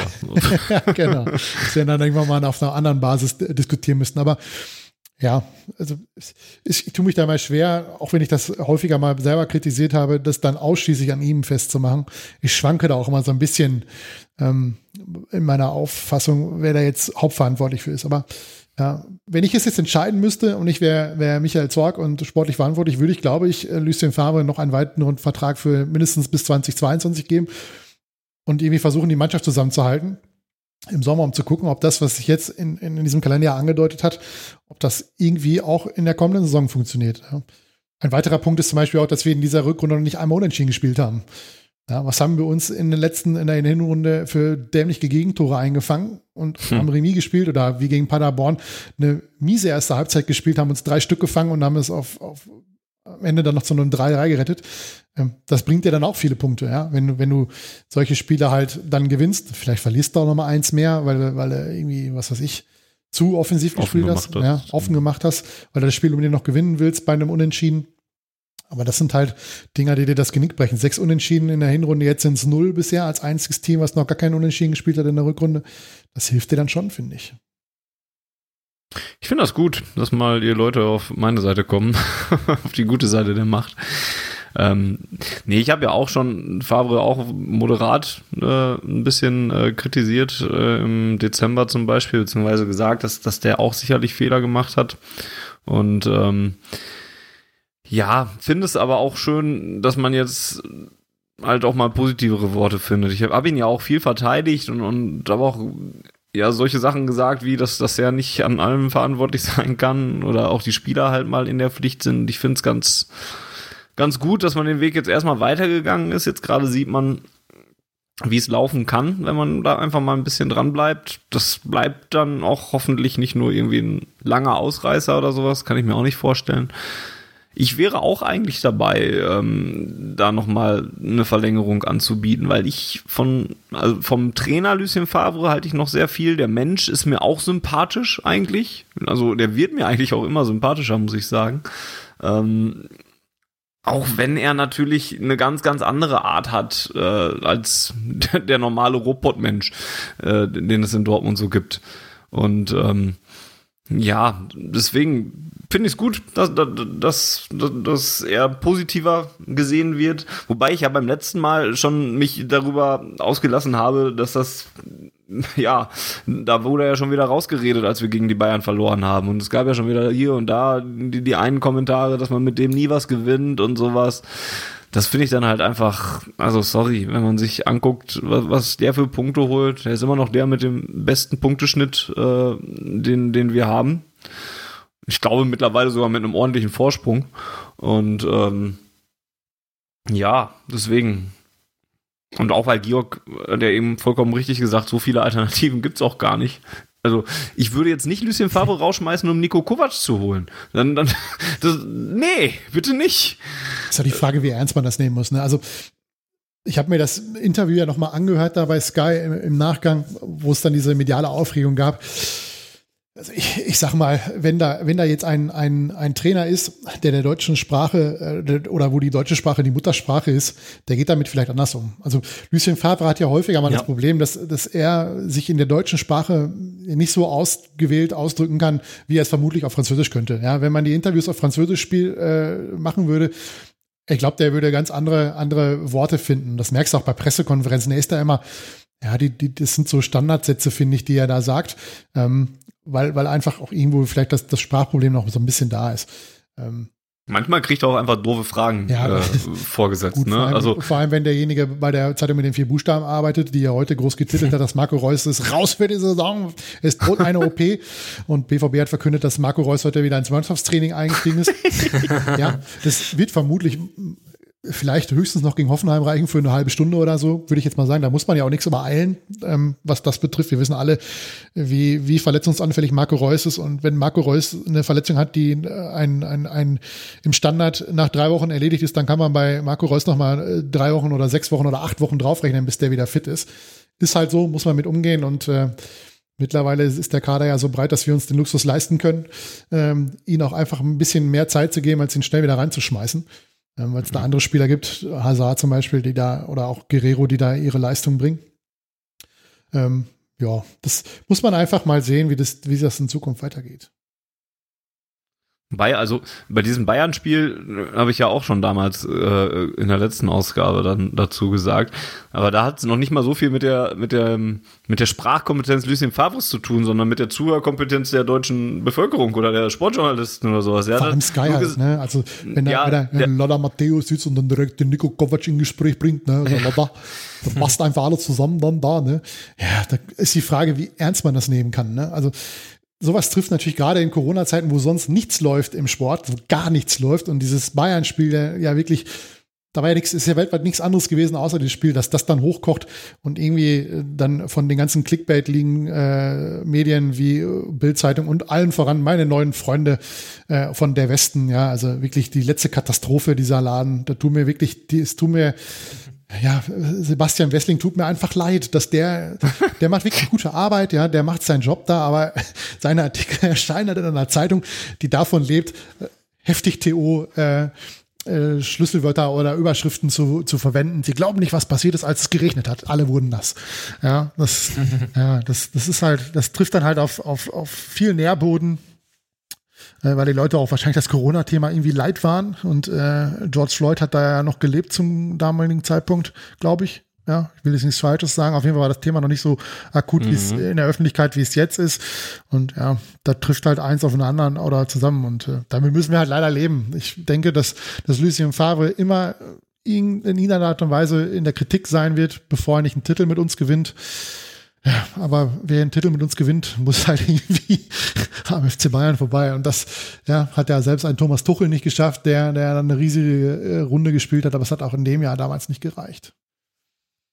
Der hat immer einen anderen Titel gewonnen. Den könnten wir ja auch mal wiederholen zur ja, das stimmt. Ja, das, das, das ist ja noch einer der wenigen Kritikpunkte in der Rückrunde, muss man gar nicht sagen. Dieses, dieses Spiel in Bremen war einfach von der Herangehensweise, sowohl was die Aufstellung betrifft, als auch einfach von der spielerischen Herangehensweise der Mannschaft. Das war einfach ein Rückfall in alte Zeiten. Ja, da fühlte man ja, sich stimmt. ganz, ganz übel erinnert an so Spiele wie gegen Paderborn oder äh, einfach, wo man den Gegner komplett unterschätzt hat, wo man eine Halbzeit komplett verschlafen hat und dann hinterher rennt. Das mag jetzt auch ab und zu noch vorkommen, dass wir mal eine Halbzeit nicht so gut spielen. Aber in der Regel gehen wir mit 0-0 in die Pause und äh, laufen nicht in einem riesen Rückstand hinterher, den wir dann nicht mehr aufholen können. Und äh, ja, das, das muss man halt einfach auch sehen, dass sich das geändert hat. Diese beiden Spiele waren nochmal ein Rückfall in, in alte Zeiten. sag ich mal so. Und seitdem scheint irgendwas geklickt zu haben bei der Mannschaft, dass das äh, nicht mehr vorgekommen ist und so Gott will, hoffentlich auch so schnell nicht wieder vorkommt. Wir werden es herausfinden in den nächsten drei Spielen, äh, weil wir nach dem dritten Spiel nochmal eine Ausgabe einschieben werden. Äh, die Gegner bis dahin heißen am kommenden Samstag, ist das der Samstag? Ja. Äh, äh, in Düsseldorf. Dann äh, der darauffolgende Freitag zu Hause gegen Mainz. Stimmt nee, das? ist nicht Freitag, das ist der, müsste Mittwoch sein, weil wir eine englische Woche Ja, haben. stimmt. Das ist der Mittwoch. Ergibt Sinn. Weil da, ja, ja. Das stimmt. Ich habe hier nur die Daten stehen, aber ich hätte 13 plus 4, das ist nicht Freitag, von Samstag auf Freitag. Naja, da geht's dann zu Hause gegen den FSV Mainz 05 und dann spielt man äh, in Leipzig am Samstag äh, 15.30 Uhr die beiden Samstagspiele, 20.30 Uhr. Auch da hätte ich merken können, dass, obwohl, na, Freitag wäre noch möglich gewesen. Egal. Äh, gegen den äh, FSV Mainz. Ja, die ersten zwei Spiele sollte man, denke ich, gewinnen in Düsseldorf und gegen Mainz. Und Volker sagte eben einmal zwischenzeitlich, äh, in Leipzig äh, gewinnen wir dann vielleicht nicht, weil es da dann auch schon um nichts mehr geht. Das könnte ja durchaus so sein, wenn wir die beiden Spiele gewinnen, dann sind wir sicher in der Champions League. Also nehmen wir das dann so, ne, Georg? Ja, also ich äh, würde fast behaupten, dass jetzt auch schon, also bisschen, jetzt nicht die Luft raus ist, aber ähm, ich glaube, nach den beiden nächsten Spielen sollte man in der Position sein, wo man dann auch zum Beispiel eine Marco Reus nicht mehr sinnlos irgendwie verheizen muss oder so.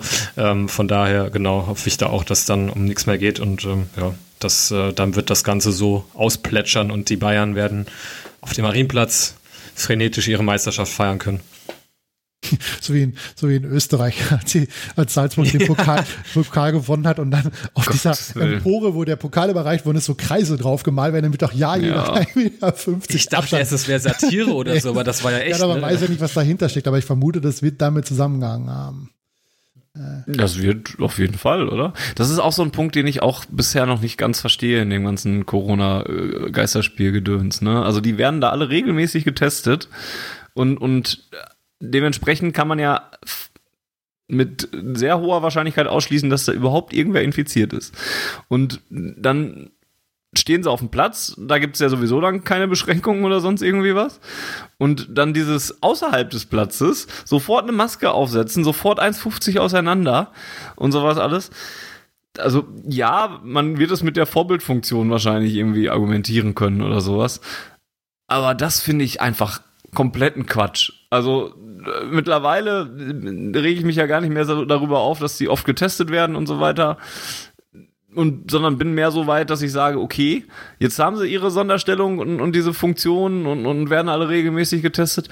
Jetzt können die im Stadion aber auch eigentlich alle machen, was sie wollen, solange sich da nicht gegenseitig anspucken oder sowas. Aber dieses komplette Abstand halten, sobald sie den Platz verlassen haben, das finde ich, finde ich auch irgendwo albern, einfach. In, und und bei, bei so einer Übergabe dann erst recht. Wisst ihr, wie, wie, wie das eigentlich in der Kabine läuft? Ich meine, Kabinen sind ja auch nicht unglaublich groß. Das ist drin, da ist eine scheiß Luft. Ähm, äh, sitzen die jetzt da weiter auseinander als sonst? Oder, oder äh, ich weiß gar nicht, wie das, wie da so Die was da die Regeln vorsehen. Sie dürfen ja auch nicht zusammen duschen, das ist das Einzige, was mir einfällt dabei. Die haben unterschiedliche Okay, nee, das wusste ich zum Beispiel da auch und nicht. sowas Okay. Ja. Ich meine, ich hätte mal irgendwo gelesen, dass Umbaumaßnahmen stattgefunden haben, weil es jetzt pro Mannschaft zwei Kabinen gibt. Einmal für die, Wollte gerade sagen, weil das würde ja Sinn machen. erste ne? Elf und dann für die Ersatzspieler.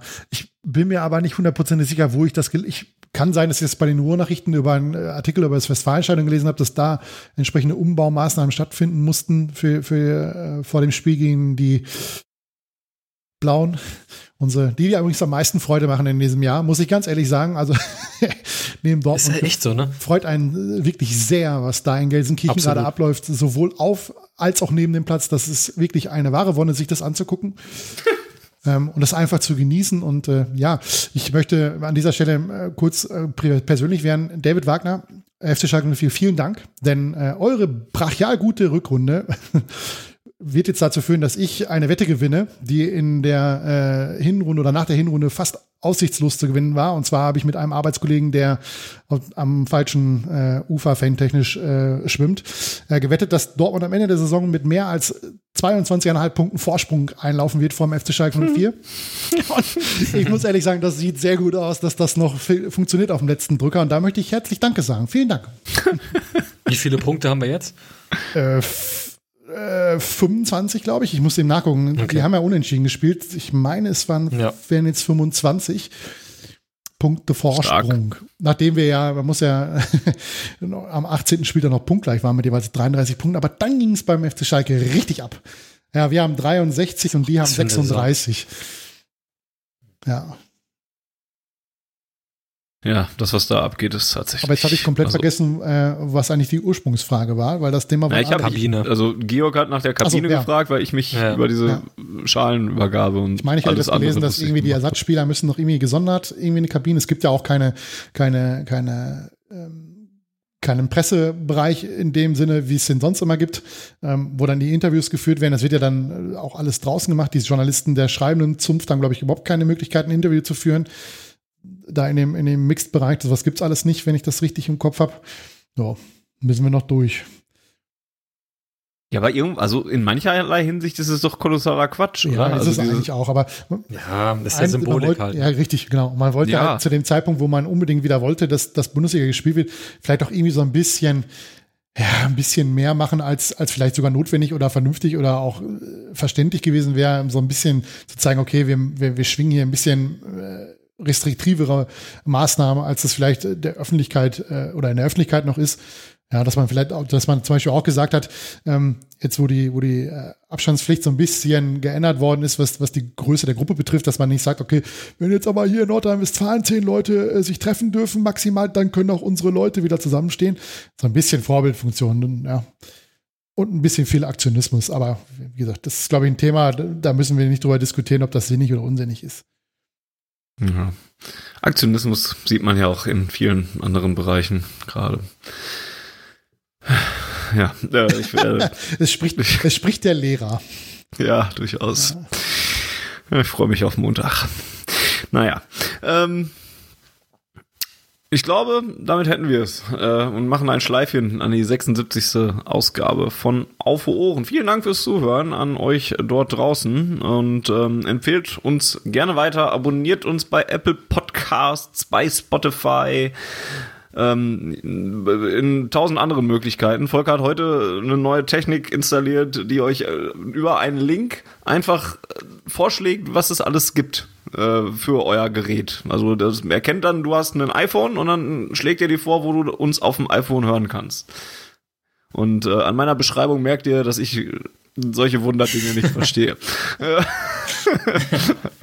Aber kommt bestimmt auch in die Show Notes und dann könnt ihr euch das einfach rausholen. Und ansonsten äh, ist uns sehr damit geholfen, wenn ihr uns äh, weiterempfehlt an Freunde und, und denen sagt, guck mal hier, das ist auf Ohren, hört ihr das auch mal an, die sind ganz gut. Ähm, hört, wie gesagt, gerne in unsere anderen Ausgaben rein. Die Interviews sind sogar relativ äh, zeitlos und können immer wieder gehört werden oder ja, auch zu einem späteren Zeitpunkt gehört werden. Ähm, hinterlasst uns Feedback at auf Ohren bei Twitter äh, oder per Mail auch gerne an podcast at schwarzgelb.de und ähm, ja, das äh, wäre es, glaube ich. Wenn ihr wollt, könnt ihr schwarzgelb.de noch unterstützen. bitte? Ich sage, ich mache jetzt gleich wieder irgendwas falsch. Du musst es jetzt nochmal ganz genau erklären, wenn wir uns gleich verabschieden. Weil ich doch immer verkacke, wenn ich, wenn ich, wenn ich, äh, wenn ich hier BVB sagen oder halt nicht sagen muss oder irgendwas sagen muss. Und das stimmt, du musst das heute einfach ja. machen am Ende. Ah ja, okay, äh, gut, dann weiß ich Bescheid, ja, okay. Ja. Gut, gut. Äh, unterstützt uns äh, finanziell, wenn ihr könnt und möchtet. Alle Informationen äh, für vielleicht eine kleine Kohle im Monat oder sowas. Äh, www.schwarzgelb.de slash unterstützen und das Ganze mit äh, UE dann. Äh, Volker findet ihr bei Twitter at äh, vm-83. Georg findet ihr auf Twitter unter at unterstrich Georg. C unterstrich Georg. Na, verdammt. C unterstrich Georg. Fast, fast. Und äh, mich findet ihr unter at really funny. Und funny dann mit VA geschrieben. Das war's, wir sind raus und melden uns, ich glaube, beim das nächste Mal planmäßig nach dem Leipzig-Spiel. Äh, ob bis dahin was kommt, werden wir sehen. Tschüss. Macht's gut. Lasst uns Bewertungen da auf Apple Podcast und wo man uns sonst bewerten kann, YouTube, damit wir ein bisschen bekannter werden. Und ich grüße noch an der Stelle unseren Freund Jens und verbleibe mit Heya BVB.